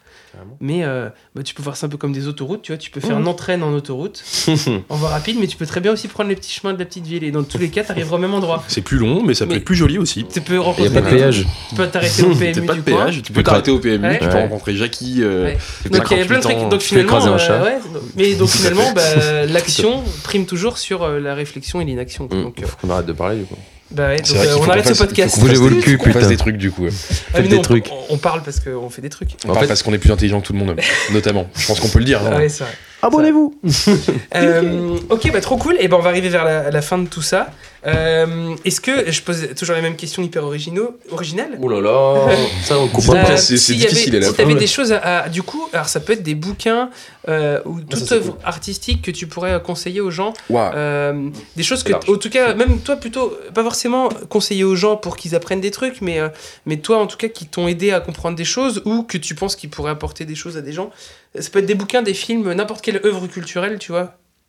Ça peut être un concert ou un CD. Si t'as trois trucs à proposer aux gens, genre voilà, euh, s'ils veulent euh, euh, grandir dans, dans leur. Par rapport à ce qu'on a pu dire ou de Ouais, manière générale bah, Des trucs qui pourraient leur apprendre des choses. Après, effectivement, si ça peut être en rapport avec ce qu'on a dit, c'est cool. Autrement, si tu as des trucs que tu veux faire découvrir aussi, juste pour la culture, tu vois. Parce que. Alors, oh là, euh, alors Ouais, tu me poses une sacrée petite colle parce que comme je disais, euh, c'est dont on a parlé. Moi, c'est des, c'est des trucs que j'ai vus D'une manière ou d'une autre à la fac, mais que j'ai surtout mis en pratique. Et donc, du coup, Ouais. du coup, la première chose que je recommanderais pour les pour les personnes qui ont un petit peu de niveau, qui veulent progresser, c'est d'essayer d'enseigner. Ouais, si, si ça leur convient.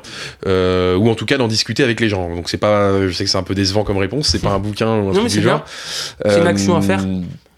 Après, euh, te filer des bouquins par rapport à tout ça. Non, mais ça euh, peut être euh, même des. des, des films ou des. Quand je dis des bouquins, c'est euh, enfin, des œuvres. euh, même des choses que tu as envie. de- Genre, euh, non, mais même des artistes. Des artistes que tu as envie de faire partager. Des trucs qui t'ont apporté, qui t'ont aidé, Ah. tu vois. C'est hyper large. hein. Ok. En gros, c'est que les gens, à la fin du podcast, ils disent Tiens, j'ai écouté le podcast. Ah, il m'a dit de- Tiens, bah, je vais aller écouter euh, ça ou je vais aller voir ça, quoi. C'est cool. Et après, toi, tu peux argumenter en disant Voilà, euh, j'ai découvert cet artiste, il m'a apporté ça, ou j'ai trouvé ça cool, et vous pouvez aller écouter ça. choses qui t'ont marqué en fait, simplement. Bon bah euh, alors. euh, Ça peut être des, des synthés modulaires. euh, Ah bon alors là, c'est vrai qu'on en a pas trop parlé, mais on pourra en parler. hein. Encore une heure, let's go Euh, ouais, c'est bon, on a le temps là. hein. Je peux vous parler, de, je peux vous parler de synthèse granulaire si vous voulez, il y a pas de problème. hein. Synthèse polygonale. Ah ouais. Euh, non, non, non. Bah, pff, écoute, j'aurais du mal à faire du rapport avec ce qu'on vient de dire. Euh, allez écouter le dernier album de Cynic parce que c'est le meilleur album de, pro- de métal progressif qui est sorti depuis l'album précédent de Cynic. Ça, c'est la première chose. Ça s'écrit comment C'est YNIC, pas le rappeur du coup. C'est complètement autre chose. Ok, bah j'irai écouter parce que j'aime bien. euh, Ça te plairait, c'est vachement intéressant. Dans, le, dans, les, dans, les, dans les crédits de, de l'album, euh, la drum, c'est marqué Drumscapes, parce que c'est un jeu très déconstruit, très, Ok. très jazz fusion en fait. Euh, bah, sinon, euh, sinon, moi je vous dirais bien de, je vous dirais bien de, de- de- de- d'ess- d'essayer d'écouter le plus de trucs possible en général, parce que malgré tout, ce qui fait un bon musicien, c'est quand même le fait qu'il ait de la culture. Je- je- Ouais. J'y crois, c'est vrai qu'on n'aura pas le temps d'en parler, mais euh, c'est un truc dans lequel je crois. Euh, donc euh, du coup, je vais vous conseiller l'album de Cynic, je vais vous conseiller, euh, je vais vous conseiller, euh, allez, le, le, le, le- le dernier album de le dernier album de Plaid, euh, qui sont les, les, les mecs qui ont fait la musique de Amer Béton, du coup, et ça défonce. Plaid, c'est génial. Moi j'adore les plaids. Moi aussi, j'aime bien les plaids, surtout parce qu'en plus on est en hiver, donc il fait froid, donc c'est vraiment pratique. Ah, ah. Et euh, waouh, c'est c'est une question à la con, Eddie, que tu me poses là, parce que À chaque fois, tout le monde réagit comme ça. C'est Ouais, Bah c'est ouais, clair. ouais, en, même- en même temps, la question est tellement pas précise. je fais exprès, mais je fais exprès. tellement large C'est fait exprès, c'est fait exprès. Et derrière, euh, dernière chose, euh, bah si, si, si. Un autre truc, euh, je vous dirais également, euh, de, si on, puisqu'on est sur un podcast qui est censé parler de musique, même si on a plus parlé de muscu aujourd'hui, euh, Muscu de l'esprit. la muscu, exactement, la muscu de l'esprit. les curls avec la tête. Ça. Euh, non, Ça mais je, existe. je dirais ça existe. Ouais, Le neck curl, Le neck curl, oui, je connais. ouais. Il faut Euh, regardez ça sur Google. avec des. C'est super ridicule, mais putain, quand t'as un gros c'est- coup, c'est balèze.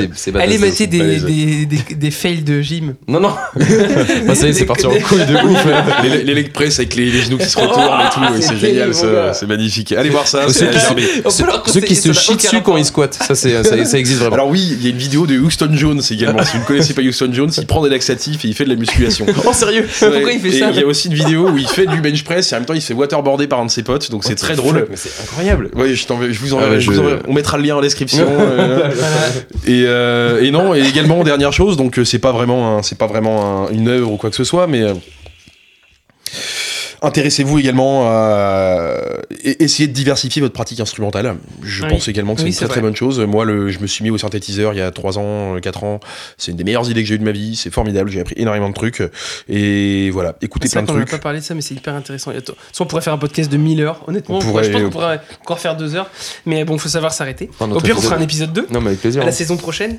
Euh, bah, Bah, si, on pourrait faire ça. Et puis surtout, ab- abonnez-vous à la chaîne. Lâchez, Ah. lâchez, lâchez un pouce bleu. Un pouce bleu. Allez voir euh, la chaîne Apprends la batterie. Cliquez sur la petite Ah, cloche. j'ai- besoin de rien faire, c'est génial. Ouais, ouais, ouais, ouais. T'es viré d'ailleurs. Eddie. On a fait une petite vidéo de toi. C'est nous qui reprenons le podcast. C'est nous qui récupérons l'argent des Mais abonnés. on t'interviewera un jour quand même. Non, non, non, c'est pas la peine. Il s'est Ah, pour l'instant, l'argent, c'est zéro. clair. Je suis même pas éligible à l'argent. C'est Je pas ne suis pas éligible. Elle était belle celle-là. Ça part en Ouais. couille toujours à la fin. Ouais, Ah, ça, c'était une phrase vraiment. Je ne euh, suis pas éligible à l'argent. J'ai pas compris cette phrase. Ça, c'est très, c'est très, euh, c'est euh, pas capitaliste, euh, l'inverse là. Euh, Oh là, oh faut- euh, communiste. T'es fatigué, suis fatigué. fatigué. Il faut qu'on s'arrête là parce On que a dit ça qu'on devient parlait pas de quoi. politique. Ouais. Non, Euh, on non, on n'a rien dit en faut qu'on s'arrête là. Bon, Euh, ok, bah ça c'est cool. bref. Donc, euh, bah donc on mettra tout ça en description. Et puis bah, hum, bah merci Victor euh, de- d'avoir euh, joué le jeu. Eh merci de m'avoir invité. Jérémy, est-ce que tu avais une dernière question? Non C'est marrant, le silence, c'est gênant. Non, c'est pas gênant. pas du tout. Non, Non, moi- le moi, silence, c'est euh, quelque moi- Nati moi- or not Nati- Ouais, c'est chaud. Ah, si, euh, c'est quoi maintenant ta perf au soulevé de terre Ah, mais faire soulever de terre, bon, ça progresse. Là, j'arrive à 165 d'estimé.